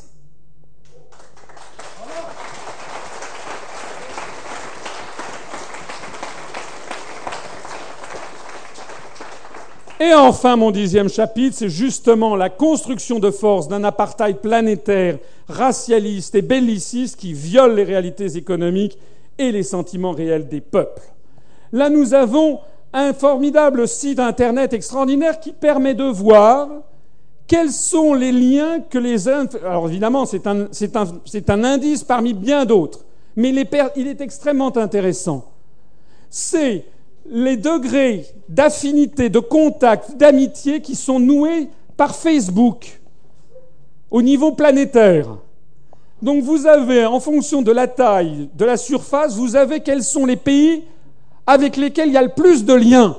Eh bien, pour la France, les affinités réelles du peuple français, les liens Facebook montrent que les premiers étrangers avec lesquels nous avons le maximum de liens d'amitié, ce sont les Belges, sans doute les Wallons. Les deuxièmes, ce sont les Marocains. Les troisièmes, les Tunisiens. Les quatrièmes, les Algériens. Et les cinquièmes, les Suisses romans. C'est-à-dire des gens qui parlent le français, des gens dont nous sommes très proches. En revanche, regardez, regardez les, les petites bulles des pays baltes ou même de l'Allemagne. Il y a une totale méconnaissance, une totale divergence entre les Français et les Allemands. Il faut noter les très faibles liens des Français avec tous les peuples de l'Union européenne, à l'exception des Belges. Donc la construction européenne ne correspond à rien. C'est faux. Alors ça, c'est pour le peuple français. Le peuple allemand, lui, regardons ce que ça donne. La France est tout petit. Les Allemands n'ont aucun lien d'amitié avec les Français. En revanche, par Facebook, eux, leurs premiers amis, ce sont les Autrichiens, la communauté de langue. Ensuite, c'est les Suisses, alémaniques, la communauté de langue. Ensuite, ce sont les Turcs. Ben oui, parce qu'il y a une très forte communauté turque en Allemagne. Il y a d'ailleurs des mariages maintenant germano-turcs. Ce sont les troisièmes. La quatrième, c'est les Néerlandais. Et la cinquième, ce sont les Serbes. Et si on regarde maintenant les affinités réelles du peuple britannique, en un, ce sont les Irlandais. En deux, ce sont les Australiens par Facebook. En trois, les, Nigérians. En quatre, les Sud-Africains. Et en cinq, les Néo-Zélandais. Les affinités réelles du peuple espagnol. En un, les Équatoriens. En deux, les Dominicains de la République dominicaine dans les Antilles en trois les Roumains, en quatre les Colombiens, en cinq les Vénézuéliens. À noter les très faibles liens des Espagnols avec les peuples de l'Union européenne, à l'exception des Roumains. Les affinités réelles du peuple belge, en un les Français, en deux les Néerlandais, en trois les Marocains, en quatre les Espagnols, en cinq les Luxembourgeois. Les affinités réelles du peuple portugais, en un les Suisses, en deux les Capverdiens, en trois les Angolais, en quatre les Brésiliens, en cinq les Français. C'est évidemment corrélé aux communautés de Portugais qui ont expatrié. Mais vous voyez les très faibles liens des Portugais avec les autres peuples de l'Union européenne. Mais ça, c'est très très important parce que c'est ça qui permet de deviner l'avenir, de comprendre ce qui se passe, quel est le monde réel dans lequel on vit. Ça permet de comprendre à quel point la construction européenne est totalement factice. Elle ne correspond à rien. À rien.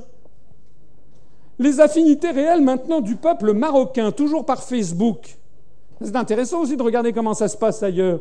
Pour les Marocains, leur premier lien d'amitié, c'est sur des millions, des milliers et des milliers de, pages Facebook hein, que ça se joue, tout ça.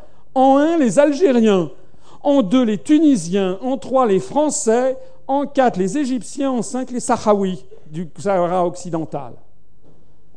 Les affinités réelles du peuple algérien, en un les Tunisiens, en deux les Marocains, en trois les Français, en quatre les Égyptiens, en cinq les Jordaniens.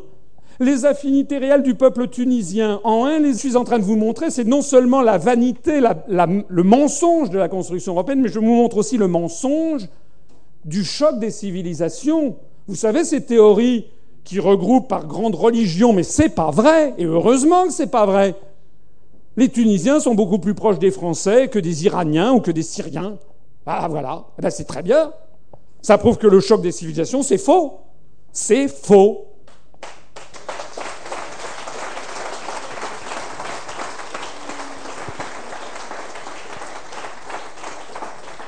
On continue. Les affinités réelles du peuple sénégalais. En un, les Français. En deux, les Mauritaniens. En trois, les Ivoiriens. En quatre, les Marocains. En cinq, les Espagnols. Là, ce qu'il faut noter, c'est la prééminence des liens avec la France et la francophonie. La Mauritanie, la Côte d'Ivoire, le Maroc, ce sont des pays de la francophonie avec lesquels les Sénégalais se sentent proches. Les affinités réelles du peuple ivoirien. En un, les Français en deux les Sénégalais, en trois les Burkinabés, c'est-à-dire du Burkina Faso, en quatre les Ghanéens, en cinq les Béninois. À noter la prééminence des liens avec la France et la francophonie, les affinités réelles du peuple gabonais. J'ai préparé ça pour Patrick, je ne sais pas s'il est là, Patrick Donte. Bon, il n'est pas là qui est franco-gabonais, qui est membre de l'UPR, qui est français mais euh, d'origine en partie gabonaise, eh bien, en un, les Sénégalais, en deux, les Français, en trois, les Camerounais, en quatre, les Béninois, en cinq, les Ghanéens. Les affinités réelles du peuple mauricien de l'île Maurice. En un, les Français de Réunion et de Métropole. En deux, les Australiens. En trois, les Britanniques. En quatre, les Indiens, c'est-à-dire la sphère de l'océan Indien. Les affinités réelles du peuple haïtien dans les Antilles. En un, les Français, Métropole et Guadeloupe. En deux, les Dominicains. En trois, les Canadiens. En quatre, les Américains c'est la fin, enfin c'est pas la fin, c'est la preuve que le choc des civilisations est un mensonge. Le onzième chapitre, une symbolique militaire de plus en plus inquiétante. Ça, c'est l'Eurocorps. Voilà ce que c'est que l'Eurocorps. Moi, ça me rappelle l'European Air Group, dans lequel est en train progressivement de fusionner l'armée française, du moins pour ce qui concerne l'aviation, l'armée de l'air. Eh bien, l'European Air Group, euh, c'est, voici quels sont les, quels sont son symbole. Un aigle, vous savez, ceux d'entre vous qui ont suivi ma conférence sur l'histoire, un aigle impérial, c'est l'impérialisme. Un aigle qui domine l'ensemble de l'univers. Et puis on voit, vous voyez, improv, tout évidemment est écrit en anglais, avec ces militaires dont qui se font tirer le portrait, ce n'est pas une tradition française, c'est une tradition américaine. Voici l'European Air Group, le Steering Group Meeting à Rome le 20 juin 2012. Voici ce qui est en train de devenir l'armée française, de se fusionner dans cette European Air Group with improved capability through interoperability. You know? parce que plus personne ne parle le français. Qu'est en train de devenir l'armée de la République française? Nous sommes en train d'avoir une armée avec des symboles inquiétants qui, singent de plus en plus l'armée américaine. Armée américaine qui a fait les grands titres des journaux, vous vous rappelez, il y a quelques mois. Pas cette photo qui a été diffusée. En France, non. Silence radio en France, bien entendu, dans nos médias, ou très très peu. En revanche, ça fait scandale quand même, notamment en Angleterre et en Allemagne et dans tous les pays du monde arabe. Hein, ça, ça fait partie quand même, si je le montre, c'est évidemment les États-Unis qui sont concernés, mais c'est quand même en Afghanistan, et vous savez que ce sont les forces de l'ISAF, et que c'est également donc des forces qui sont euro-atlantistes, avec notamment 4000 soldats français. Tiens, au fait, il paraît que François Hollande devait retirer les soldats d'Afghanistan. On en est où? Silence radio. Alors, ce que je vous dis là, vous allez dire, il exagère, mais non, parce que dans beaucoup de pays scandinaves, maintenant, de plus en plus, on le dénonce. Regardez cette euh, affiche qui a été faite en Suède. It's not fascism when we do it. Ça n'est pas du fascisme si c'est nous qui le faisons. C'est un copier-coller d'une affiche nazie avec laquelle on a mis tout simplement les oripeaux les, trucs européens. Ça n'est pas moi qui le dis. Ce n'est pas moi qui l'ai inventé, c'est pas moi qui ai inventé également ein Reich, ein Volk, ein Euro. Ce n'est pas moi qui ai fait qu'en Grèce, les manifestants mettent une croix nazie, une croix gammée sur le drapeau européen, parce que c'est de plus en plus ressenti comme ça à travers l'Europe, et notamment dans les pays d'Europe du Sud. J'en parlais tout à l'heure avec Madame Zaki, parce que justement, comme j'aime, moi, les pays de l'Europe, et que je les connais bien, j'ai vécu un peu en Allemagne, je considère que c'est un scandale de passer notre temps, au nom de l'Europe, à fustiger l'Allemagne. Nous sommes différents des Allemands, eh bien tenons en compte et vivons en bonne harmonie sans que les Allemands soient amenés à prendre des positions qui hérissent le poil de toute l'Europe. Ce n'est pas moi qui ai, mis dans le journal italien Il Giornale en première Quarto Reich, c'est-à-dire le quatrième Reich. Ce n'est pas moi qui, dans les journaux des Grecs, hein, Démocratia a mis le portrait de Madame Merkel en Adolf Hitler. Ça n'est pas moi. Ça veut dire que nous sommes sur une pente extrêmement inquiétante, qui prouve que de plus en plus les pays d'Europe, notamment en Europe du Sud, ont commencé à comprendre eux aussi que nous sommes sur la pente de la dictature généralisée à l'échelle du continent. Et puis le douzième et dernier chapitre, c'est l'imposition en force d'un grand marché transatlantique à l'insu des peuples et sans aucun débat public. Je reprends ici, vous connaissez peut-être deux planches de ma conférence sur qui gouverne la France, où je rappelais dans cette conférence comment à partir de 1812, à 1812, les Américains, c'est un tout petit pays, il y a 8 millions d'habitants. Ils ont obtenu leur indépendance à partir du traité de Versailles vers 1784. Et puis donc c'est un pays encore agricole. En 1812, les Américains profitent des guerres napoléoniennes qui mobilisent évidemment la marine britannique pour organiser le blocus autour de la France. Ils en profitent pour attaquer les colonies britanniques du Canada restées fidèles à la couronne britannique. En 1812, vous vous rappelez? Et que disait Andrew Jackson pour mobiliser les jeunes Américains? Nous allons nous prévaloir de notre droit au libre-échange et ouvrir le marché aux produits de notre sol afin d'égaler les exploits de Rome.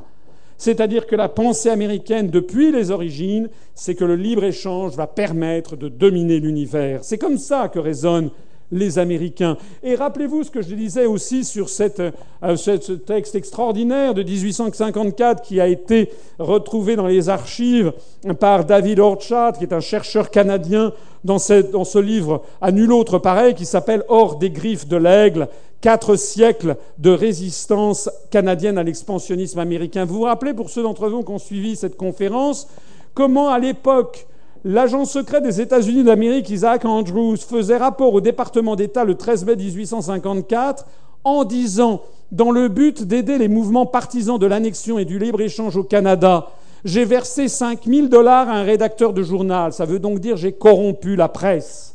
J'ai versé 5000 dollars à un procureur général, j'ai corrompu la justice.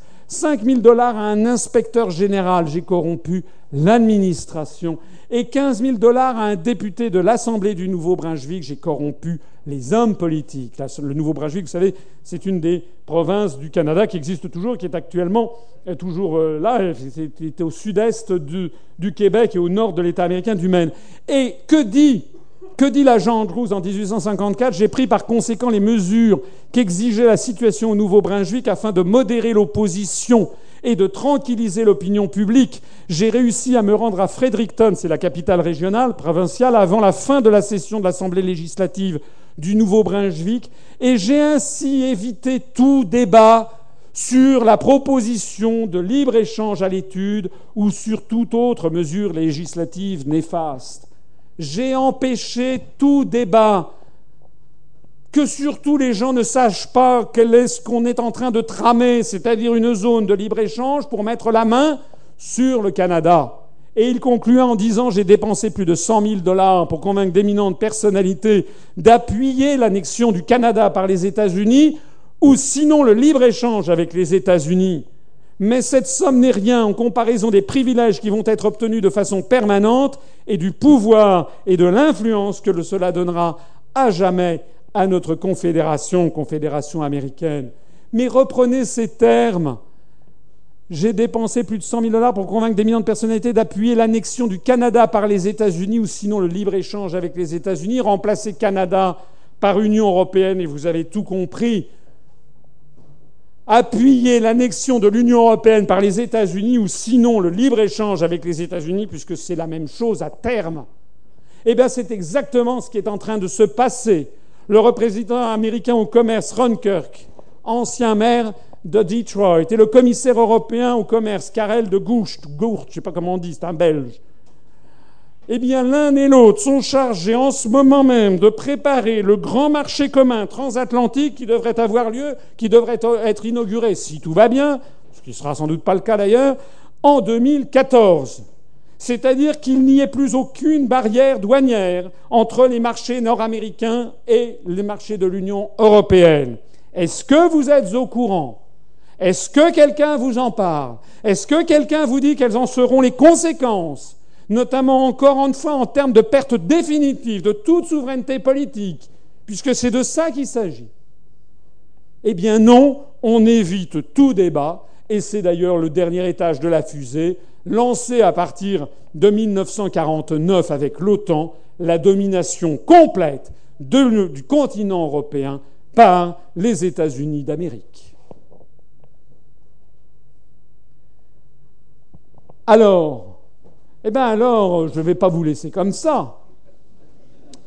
Mais non, vous êtes venu à une conférence d'un mouvement politique qui est ce qu'il est, qui est petite personne.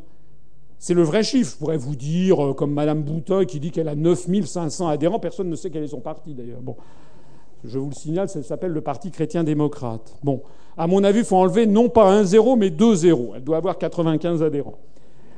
On me dit que le NPA aurait maintenant, après le départ de Besancenot et puis Poutou, il paraît qu'il n'aurait plus que 2500 adhérents. Eh, nous, avec 1730, c'est pas mal. C'est pas mal du tout pour un parti qui n'a jamais eu droit à passer à la télévision, jamais eu droit à passer dans une grande radio nationale, sauf Sud Radio pendant 35 minutes, mais les grandes, grandes radios comme France Inter, RTL, Radio Monte Carlo, Europe 1 et les grandes télévisions comme TF1, France 2, à moins que je vais peut-être avoir un truc sur le Wikipédia, mais actuellement, nous n'avons eu aucune grande couverture d'un média qui touche des millions et des millions de personnes à la fois. Eh bien, nous avons 1730 personnes et nous avons des millions, des milliers, des milliers, pardon, des milliers de sympathisants.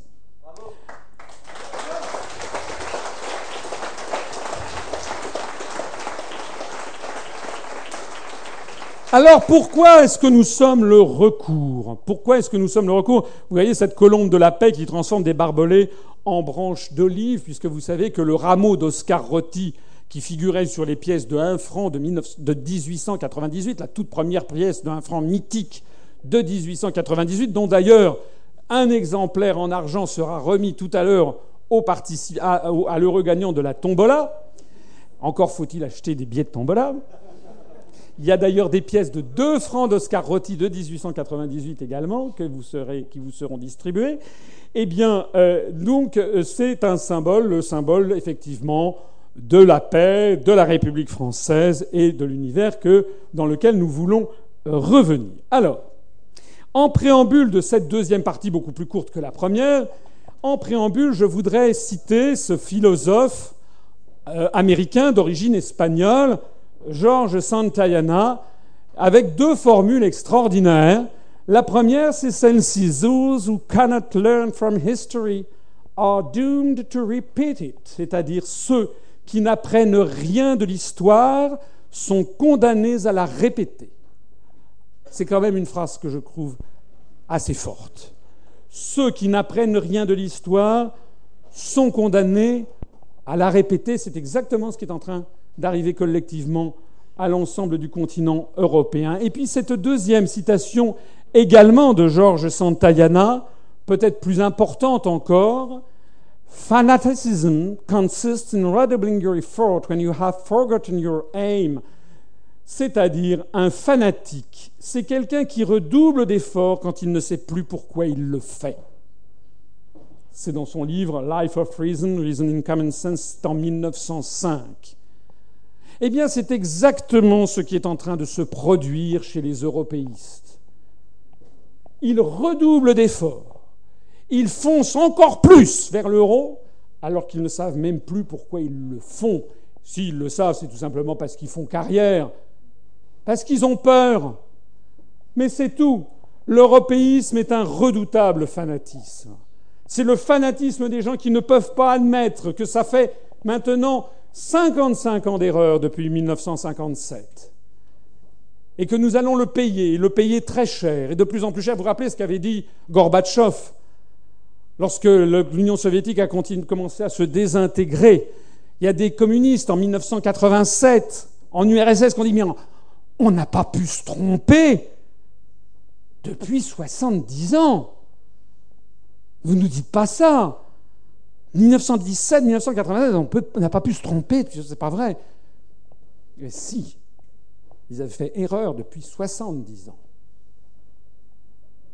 Gorbatchev avait dit justement que, c'était que le temps finissait toujours par rattraper les choses. Donc nous, à l'UPR, nous sommes clairs et nets. Il n'y a pas de compromis possible avec le fanatisme nous sommes résolus à combattre frontalement la prétendue construction européenne pour libérer les Français des griffes de ce qu'il faut bien appeler une dictature dont je vous ai montré douze facettes au cours de cette conférence.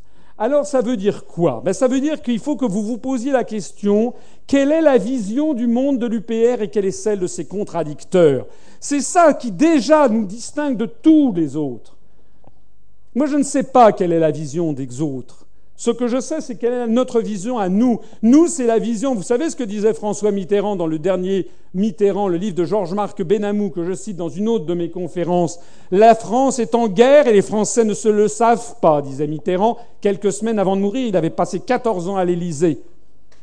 Mitterrand disant les Américains, ils sont voraces, ils veulent un pouvoir sans partage sur le monde. Ce n'est pas moi qui le dis, c'est François Mitterrand, dans le livre Le dernier Mitterrand de Georges-Marc Benamou.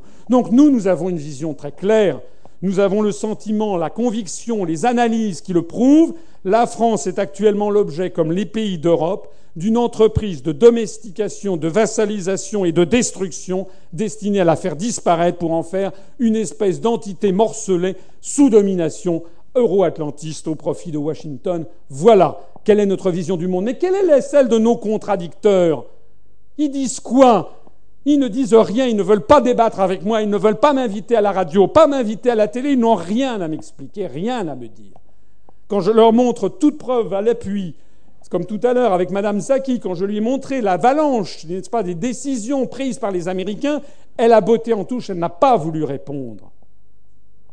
La réalité, c'est que les dirigeants des autres partis politiques se moquent complètement de l'Europe. S'en foutent. Ceux d'entre vous qui vont sur notre page Facebook, notre site Internet, sont les premiers à constater que nous sommes le parti politique qui parle le plus de ce qui se passe dans les autres pays d'Europe, qui les examinons avec le plus d'attention. Ça prouve que nous, nous sommes des gens sérieux, responsables, conséquents, que nous étudions, que nous ne sommes pas. Vous savez ce qu'a fait les pires des drames de l'histoire de France, c'est la superficialité, les idées générales, sans, sans entrer dans les détails. La vérité, c'est que tous ces gens ont peur. Ils ont, il a peur. Et Madame Le Pen, elle a peur. Et M. Dupont-Aignan, il a peur aussi. Ils ont tous peur. Comment les Français pourraient-ils faire confiance et remettre leur destin et celui de leurs enfants à des responsables politiques européistes qui ont peur d'expliquer ce qu'est la prétendue construction européenne? Comment les Français pourraient-ils faire confiance et remettre leur destin et celui de leurs enfants à des responsables politiques eurocritiques, les fameux souverainistes, qui ont tellement peur qu'ils ne proposent rien d'autre que le canular de l'autre Europe et qu'ils ne parlent même pas de sortir de l'euro dans leur profession de foi électorale à l'élection présidentielle? Je rappelle en particulier que Mme Le Pen et M. Dupont-Aignan n'ont pas dit un mot sur la sortie de l'euro dans, dans le seul document électoral officiel qui fait foi, qui sera transmis aux archives nationales, qui s'appelle la profession de foi envoyée par les services de l'État aux 46 millions d'électeurs. Ils n'ont pas dit un mot. Et s'ils n'ont pas dit un mot, c'est qu'ils avaient une idée derrière la tête. Alors continuez que ceux qui continuent à croire dans ces planches pourries continue à y aller. Moi, je l'ai vu ce que c'était qu'une planche pourrie en allant au RPF. C'était pareil. Ces gens ont peur. Ils ne veulent pas dire ce qui est la vérité. Ils ne veulent pas appeler un chat un chat. Ils ne veulent, ils biaisent en permanence sans jamais dire ce qui se passe et ce qui est en train d'arriver à notre pays. En ces temps d'extrême danger pour la France, comment les anguilles, comment les tartuffes, les ambigus, les caméléons, les politicards, les calculateurs pourraient-ils être la solution? S'ils n'ont déjà même pas le courage d'expliquer aux Français ce qui se passe pour de bon et ce qu'il faut faire pour sauver la France, comment auraient-ils ensuite le courage d'affronter les forces qui veulent asservir notre pays? Comment M. Dupont-Aignan ou Mme Le Pen, qui n'ont pas osé dire qu'il fallait sortir de l'euro, ils n'en ont même pas parlé dans leur profession de foi officielle, S'ils étaient un jour élus, ce qui ne sera jamais le cas, comment auraient-ils le courage ensuite d'aller dire au président des États-Unis la France va sortir de l'Union européenne? Alors je voudrais à ce propos vous attirer, attirer votre attention sur ce qui a fait la grandeur de la France. Reprenez ici le discours de Charles de Gaulle du 18 juin, du 18 juin 1942, pas 40, 42, à l'Albert Hall de Londres.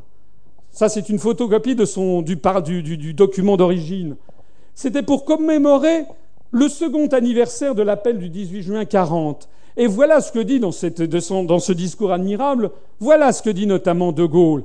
Nous avons choisi la voie la plus dure, mais aussi la plus habile, la voie droite, depuis que nous avons commencé notre tâche de libération nationale et de salut public, pas un de nos actes, pas un de nos mots n'a jamais dévié de la voie que nous avions adoptée.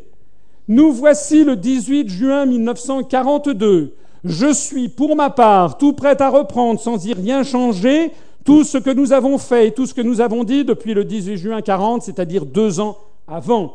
Je ne sais pas si dans le monde beaucoup d'attitudes et beaucoup de déclarations seraient après deux ans intégralement réaffichées par leurs auteurs, mais je sais que notre entreprise à nous, peut-être depuis la première heure, contresignée telle qu'elle tous les jours. Eh bien, excusez-moi de cette comparaison, mais je peux dire qu'à l'UPR, nous avons choisi la voie la plus dure, mais aussi la plus habile, c'est-à-dire la voie droite que depuis que nous avons commencé notre tâche de libération nationale et de salut public, pas un de nos actes, pas un de nos mots n'a jamais dévié de la voie que nous avions adoptée.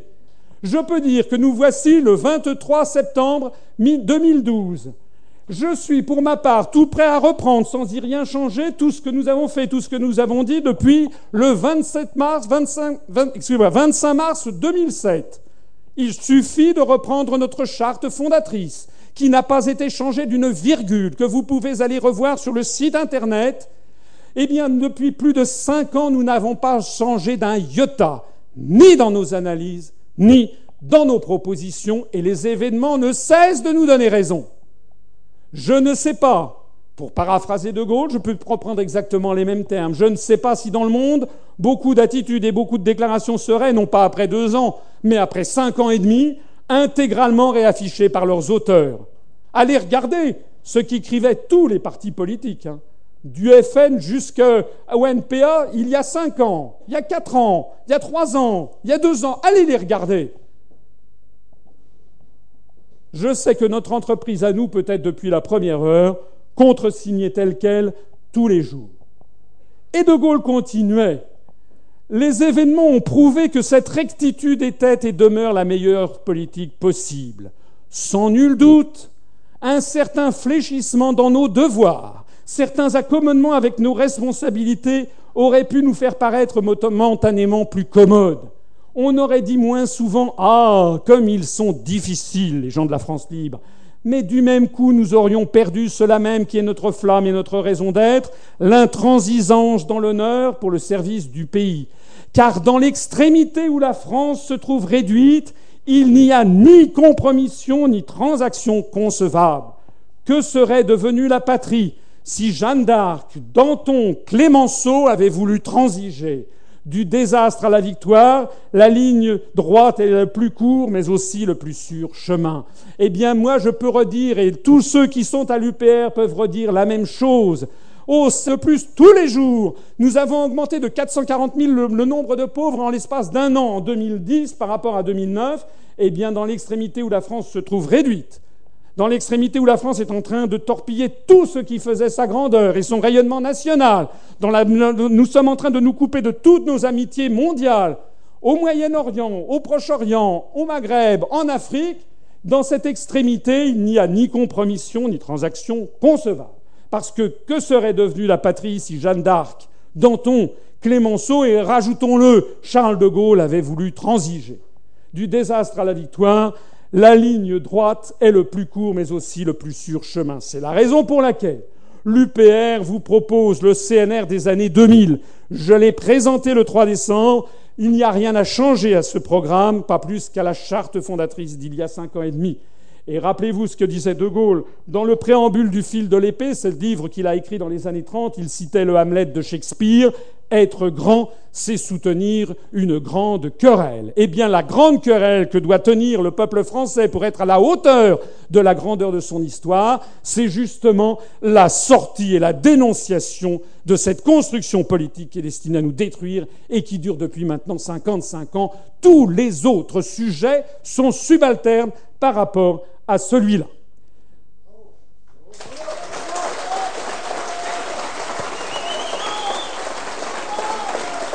Alors,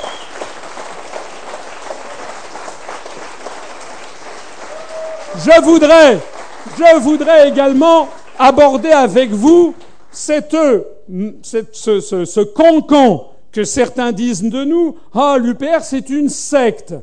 Parce que je l'ai déjà entendu.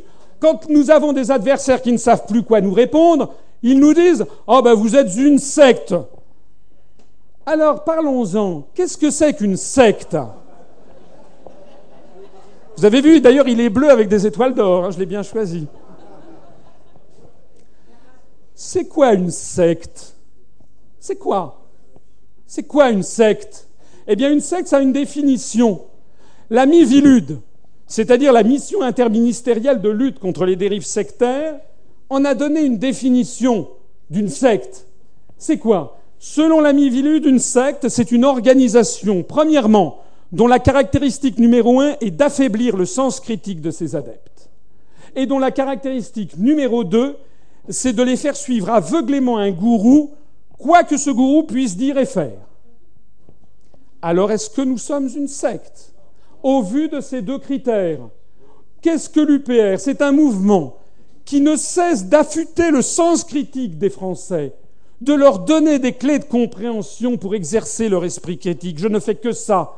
Depuis cinq ans et demi, je parcours mon pays depuis cinq ans et demi pour donner à tous ceux qui veulent bien m'écouter les clés de compréhension, affûter leur esprit critique. C'est-à-dire le contraire même d'une secte qui, justement, ôte l'esprit critique des gens pour les mettre dans une espèce de ratiocination. Deuxièmement, quant à moi, suis-je un gourou? Eh bien non, je ne suis pas un gourou pour une raison très simple. C'est que je me conforme toujours strictement à cette charte fondatrice de l'UPR du 25 mars 2007, qui est le contrat de confiance invariable sur lequel nous nous engageons quand nous adhérons. Donc je ne peux pas changer. D'ailleurs, si par exemple je décidais tout seul dans mon coin, demain, de faire une profession de foi électorale tirée à 46 millions d'exemplaires, si vous voyez ce que je veux dire, qui présenterait un programme qui ne parlerait plus de sortir de l'euro, hein, mais qui développerait des idées subalternes n'ayant rien à voir, comme par exemple l'emplacement des radars de voitures. Profession de foi de M. Dupont-Aignan. Authentique. Allez la vérifier, c'est d'ailleurs en ligne sur notre site. Mais si je faisais ça, eh bien des centaines d'adhérents pour pas dire pratiquement tous les adhérents, claqueraient aussitôt la porte de l'UPR et ils auraient bien raison.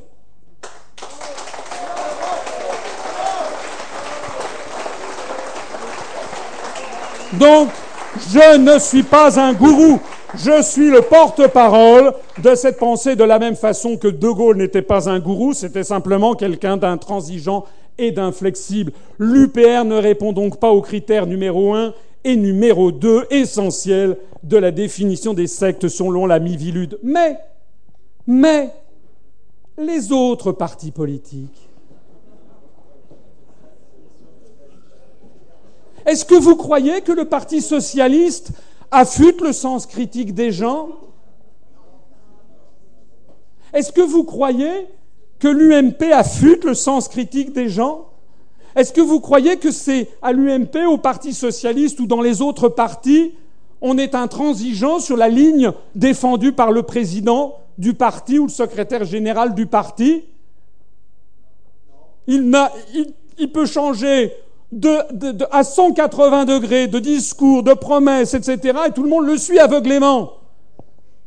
C'est pas nous la secte, ce sont eux les sectes, selon les critères de la Mivilude.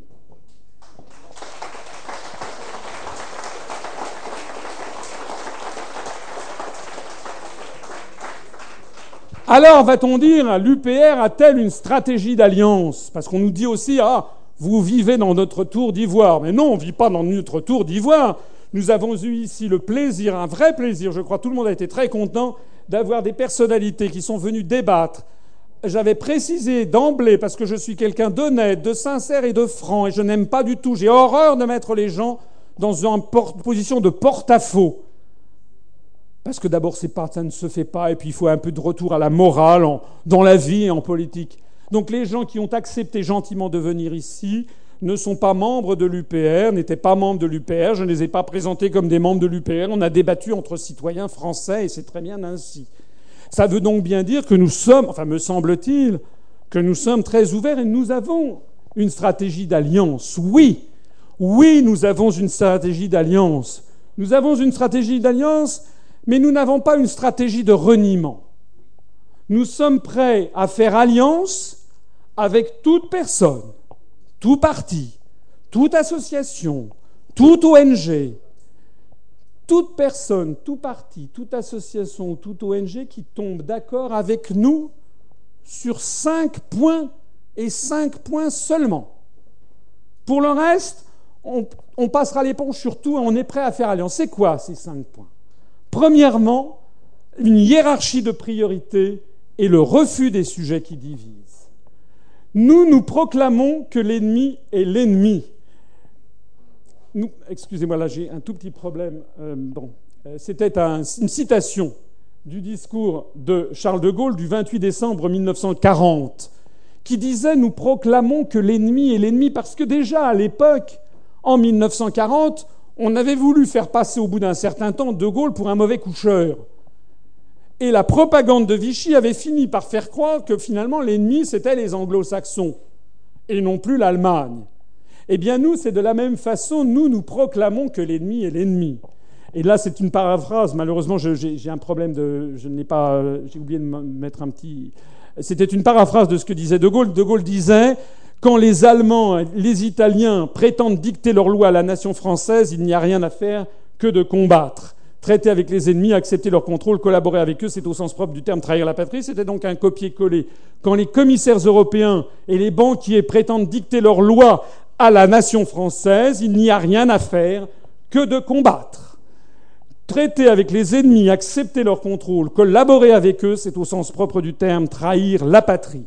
Et pour reprendre exactement le discours de De Gaulle du 28 décembre 40, nous proclamons que partout des Français, quel que soit leur poste, leur grade, leurs opinions, voudront reprendre la lutte pour la France, c'est-à-dire une France souveraine, indépendante, démocratique, protégeant les acquis sociaux de ses enfants, ayant le souci de l'intérêt général et de l'intérêt national et des services publics, tout ce qui fait la saveur de notre pays, eh bien nous serons avec eux sans délai et sans condition. C'est la raison pour laquelle notre premier point sur lequel nous ne transigerons pas, c'est que nous refusons les débats accessoires et diviseurs et nous voulons nous concentrer sur l'essentiel. Donc, il ne faut pas compter sur l'UPR pour nous embarquer sur des sujets concernant l'immigration, concernant le mariage gay, concernant l'IVG, concernant ci, concernant ça, tous ces sujets de société. Je ne dis pas que ce ne sont pas des sujets importants, mais je dis que ce sont des sujets qui sont des sujets subalternes. Imaginez-vous quelqu'un qui serait allé voir De Gaulle le 19 juin 40 en lui disant Mon général, j'ai entendu votre appel d'hier, c'est formidable, mais avant d'adhérer, je voudrais savoir ce que vous pensez du mariage gay.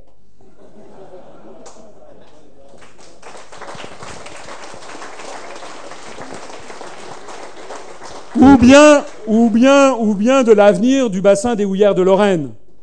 De Gaulle aurait répondu ça n'est pas le sujet du moment.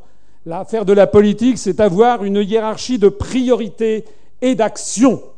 Et d'ailleurs, plus nous aurions, plus nous reprendrions à notre compte des sujets qui divisent, et plus nous serions certains de terminer dans une cabine téléphonique. Donc pour rassembler, ça c'est un problème de mathématiques, c'est ce qu'on appelle le plus grand commun multiple, n'est-ce pas C'est-à-dire le plus grand dénominateur commun. Voilà. C'est-à-dire bah, tout simplement rassemblons les Français sur ce qui les rassemble, c'est-à-dire la souveraineté, l'indépendance et la survie de leur propre pays. C'est notre premier point. Le deuxième point, c'est, ça ne vous étonnera pas, la sortie de la France de l'Union européenne. Pour exprimer le sentiment que nous avons, rien n'est mieux que de revenir à l'affaire Tournesol. Vous savez, le capitaine Haddock qui, d'un seul coup, se retrouve avec un sparadrap sur le nez dans un taxi. Ah, c'est ce morceau de sparadrap, de sparadrap, le voilà décollé. Tonnerre, mille sabords, il l'envoie, il ne sait pas comment s'en débarrasser, et toc, ça tombe sur le chapeau de Madame Irma, la camériste de la Castafiore. Et puis ça se poursuit ensuite sur le chapeau de la camériste, et puis ensuite ça retombe sur euh, la, casquette de, du capitaine Haddock. Si je vous dis tout ça, c'est parce que nous, nous disons non à l'Europe sparadrap dont on ne se débarrasse jamais. Parce que vous avez tous les partis politiques français qui sont tous là à critiquer l'Europe, et vous, à peine ont-ils critiqué l'Europe que, hop, ils vous la refourguent sous une autre appellation. Ah, c'est une autre Europe, ah, mais si, si, on n'en sort jamais. Eh bien, nous, nous voulons nous débarrasser de cette Europe sparadrap. Nous voulons sortir de l'Union européenne pour ne plus jamais y rentrer. Nous contestons le principe même d'une construction politique continentale. Et ceci, nous ne transigerons pas et à tous ceux qui cachent soigneusement nos analyses, tous ceux qui prennent un air supérieur et dédaigneux en nous assurant qu'il faut faire une autre Europe, nous posons les questions suivantes. En quoi l'ONU ne vous suffit-elle pas? En quoi le Conseil de l'Europe ne vous suffit-il pas? En quoi Interpol, l'Organisation mondiale de la santé, l'Organisation mondiale du commerce, la Banque mondiale, la CNUSED, l'Agence internationale pour l'énergie atomique, l'Organisation mondiale de la propriété industrielle, l'Organisation mondiale de l'aviation civile internationale, l'OMCI, toutes les agences ONU, j'aurais pu vous en mettre des cargaisons. En quoi ceci ne vous suffit-il pas?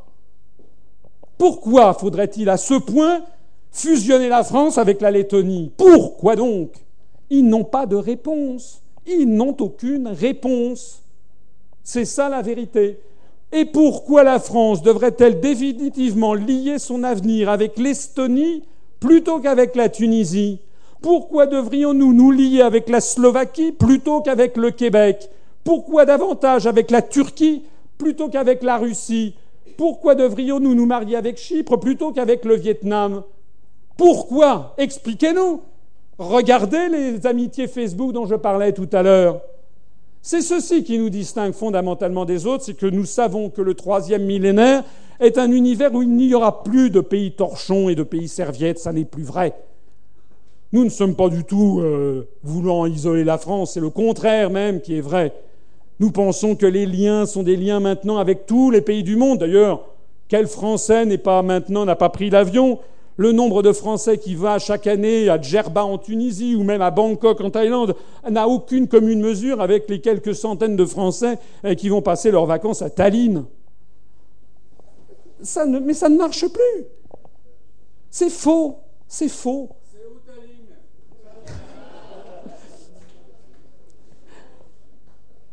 C'est notre deuxième point. L'UPR veut faire la promotion et mettre en œuvre l'article 50 du traité sur l'Union européenne. Nous ne transigerons pas là-dessus. Article 50. Nous n'en sortirons pas.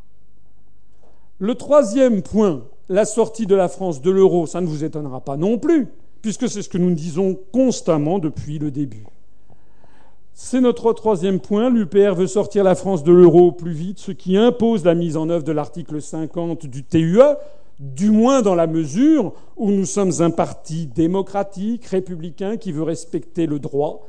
Et il n'y a pas d'autre moyen, la Commission européenne l'a d'ailleurs rappelé au moment de l'affaire grecque, il n'y a pas d'autre moyen que de sortir de l'Union européenne par l'article 50 si l'on veut sortir de l'euro dans les formes juridiques. Le quatrième point, ça ne vous étonnera pas non plus, c'est la sortie de la France de l'OTAN. À cet égard, je voudrais signaler que proposer de sortir seulement du commandement militaire intégré de l'OTAN, je le dis parce que certains partis politiques pointent le bout du nez en disant on va sortir du commandement militaire intégré de l'OTAN, c'est-à-dire ce qu'avait fait le général de Gaulle en 1966.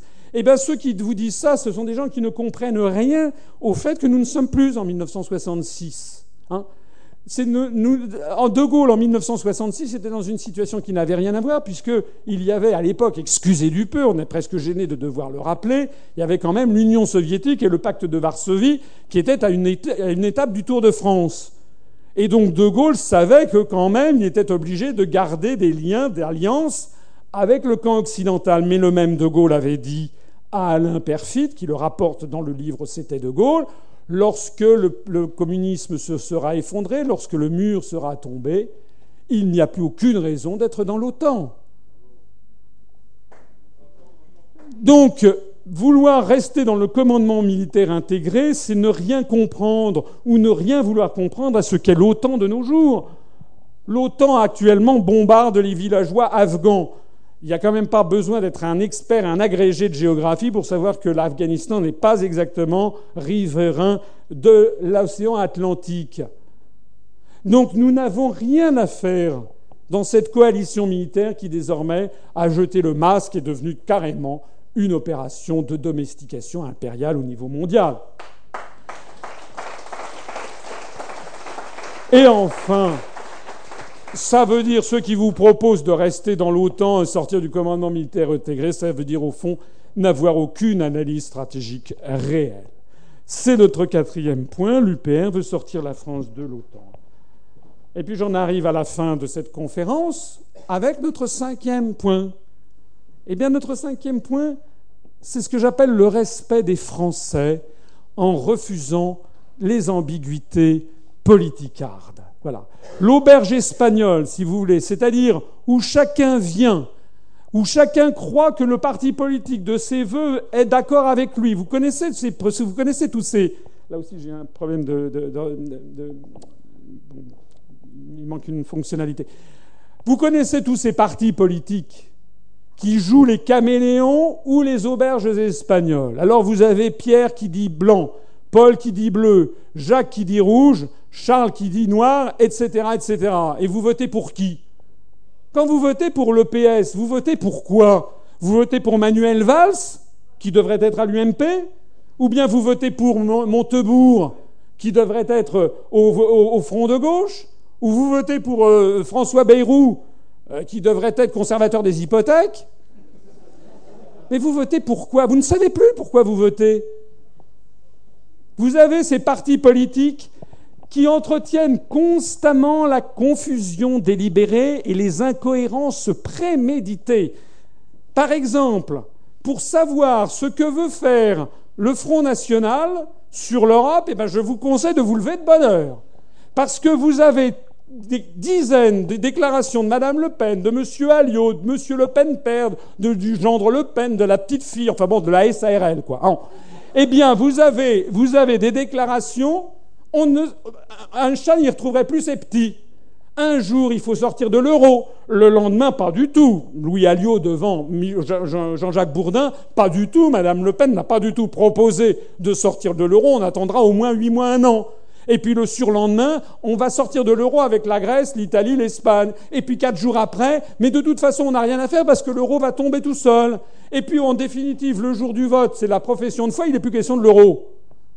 Allez sur le site du Front National. Vous verrez d'ailleurs que le Front National actuellement, sur son site Internet, propose de renforcer les pouvoirs de la Banque Centrale Européenne.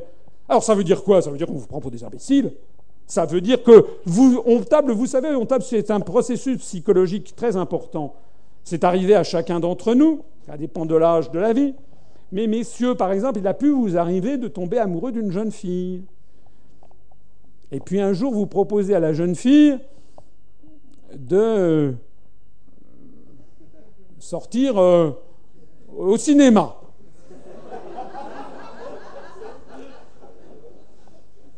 Elle vous dit oui.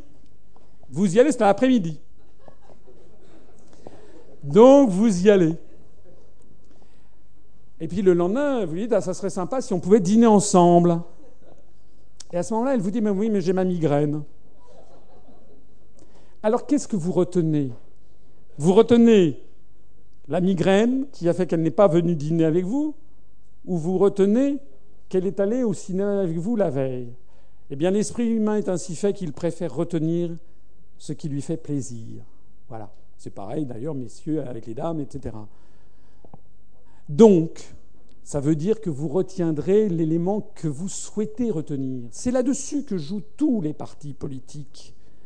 Parce que les gens qui me disent Mais Madame Le Pen a dit qu'elle voulait sortir de l'euro le 29 février à 3h25 sur ben, Radio Tartemuche.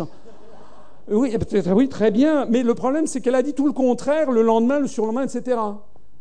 Et d'ailleurs, ceux qui ne veulent pas que le Front National sorte de... Parce qu'il y a beaucoup de gens au FN qui sont européistes parce qu'ils pensent qu'il faut être avec les Américains contre les Arabes, parce que c'est ça la vérité, eh bien eux, alors ils trouvent, ben non, ah, il n'est pas du tout question. Donc c'est ça. Je ne veux pas taper spécialement sur le FN, je veux simplement vous donner les clés de compréhension de comment ça marche. Les gens qui vont au PS, ceux qui votent Mélenchon, se disent Ah, c'est quand même très bien, il a, il a des discours, mais en définitive, il appelle à voter pour François Hollande. Ceux qui ont voté pour François Hollande, il y en a qui ont pensé que François Hollande ferait la politique de Montebourg, d'autres qui feraient la politique de Manuel Valls, d'autres qui feraient la politique de Martine Aubry, etc., etc. Et c'est pareil à l'UMP. Hein. Donc ça, ça fait partie tout simplement du fait que les gens ne retiennent que le seul morceau qui leur plaît et écartent le reste. Alors nous, nous disons non. Nous, nous disons non, nous voulons respecter les Français. Nous, nous estimons que les gens ont le droit de ne pas être d'accord avec nous. Les Français qui, qui m'écoutent, qui voient mes analyses, il y en a qui peuvent ne pas être d'accord. Mais ce que je ne veux pas, c'est qu'en tout cas, on, entretienne une confusion pour nous faire passer pour ce que nous ne sommes pas, ou pour proposer des choses qui sont au contraire de ce que nous pensons. Hein, donc c'est ça, là. Voilà, vous voyez, ça c'est. Oh, euh, il a dit qu'il allait sortir de l'euro, mais non, il veut transformer l'euro en monnaie commune sans sortir de l'Europe. Mais non, c'est beaucoup plus habile de ne pas le dire maintenant. Combien j'ai entendu ça? Combien de fois j'avais entendu ça autour de M. Pasqua Ah non, non, oui, mais c'est beaucoup plus malin d'avancer masqué et de dire qu'on va influer de l'intérieur. C'est tellement malin, les souverainistes, que 20 ans après Maastricht, ils font 1,1% aux élections. Bravo Donc, nous ne ferons pas d'alliance avec des partis qui se moquent de nos adhérents et sympathisants en faisant semblant de ne pas comprendre ce que nous disons. Que l'on nous respecte. Les gens qui me disent Allez, allez, on pense tous pareil, tous copains, on est des patriotes. Mais ça ne veut rien dire être patriote. Si vous demandez à M. Hollande s'il est patriote, il vous mettra son poing dans la figure en disant Mais comment vous en doutez? Si vous dites à ah ben, M. Sarkozy, est-ce que vous êtes patriote? Il fera pareil. Il y a peut-être que chez quelques énergumènes du NPA ou de ELV où on se déclarera non patriote. Mais pour tous les partis européistes, ils vous diront tous, mais on est patriote. D'ailleurs, Pétain disait, avait des affiches, y a-t-il plus français que lui? Donc ça, ça ne veut rien dire être patriote, ça ne veut rien dire brandir un drapeau bleu, blanc, rouge. Ça ne veut rien dire, ce sont des leurs. Nous, nous voulons des faits, nous voulons des choses qui soient concrètes, des actes, des prises de position, des propositions concrètes. Donc nous ne ferons pas d'alliance avec des partis qui se moquent de nos adhérents et sympathisants en faisant semblant de ne pas comprendre ce que nous disons. Nous ne ferons pas d'alliance avec des partis qui nous expliquent que vouloir sortir de l'Union européenne et y rester, c'est pareil. Nous ne ferons pas alliance avec des partis qui nous expliquent que vouloir sortir de l'euro sans en parler dans sa profession de phase électorale, ce n'est pas grave. Parce que si c'est grave, parce que ça témoigne d'arrière-pensée et qu'il y a derrière des stratégies de roublardise. Nous ne ferons pas alliance avec des partis qui changent constamment de discours et qui alignent des propositions totalement contradictoires en faisant semblant, tel Saint-Jean Bouche d'Or, de ne pas voir où est le problème c'est notre cinquième point Et le dernier, l'USPR veut respecter l'intelligence des Français. Nous voulons respecter les Français en leur proposant un choix clair, net et précis, ne souffrant aucune ambiguïté. Et si nous voulons faire cela, c'est pour être efficace, et c'est aussi, et ce sera mon mot final, pour rendre à la politique toute sa noblesse. Je vous remercie.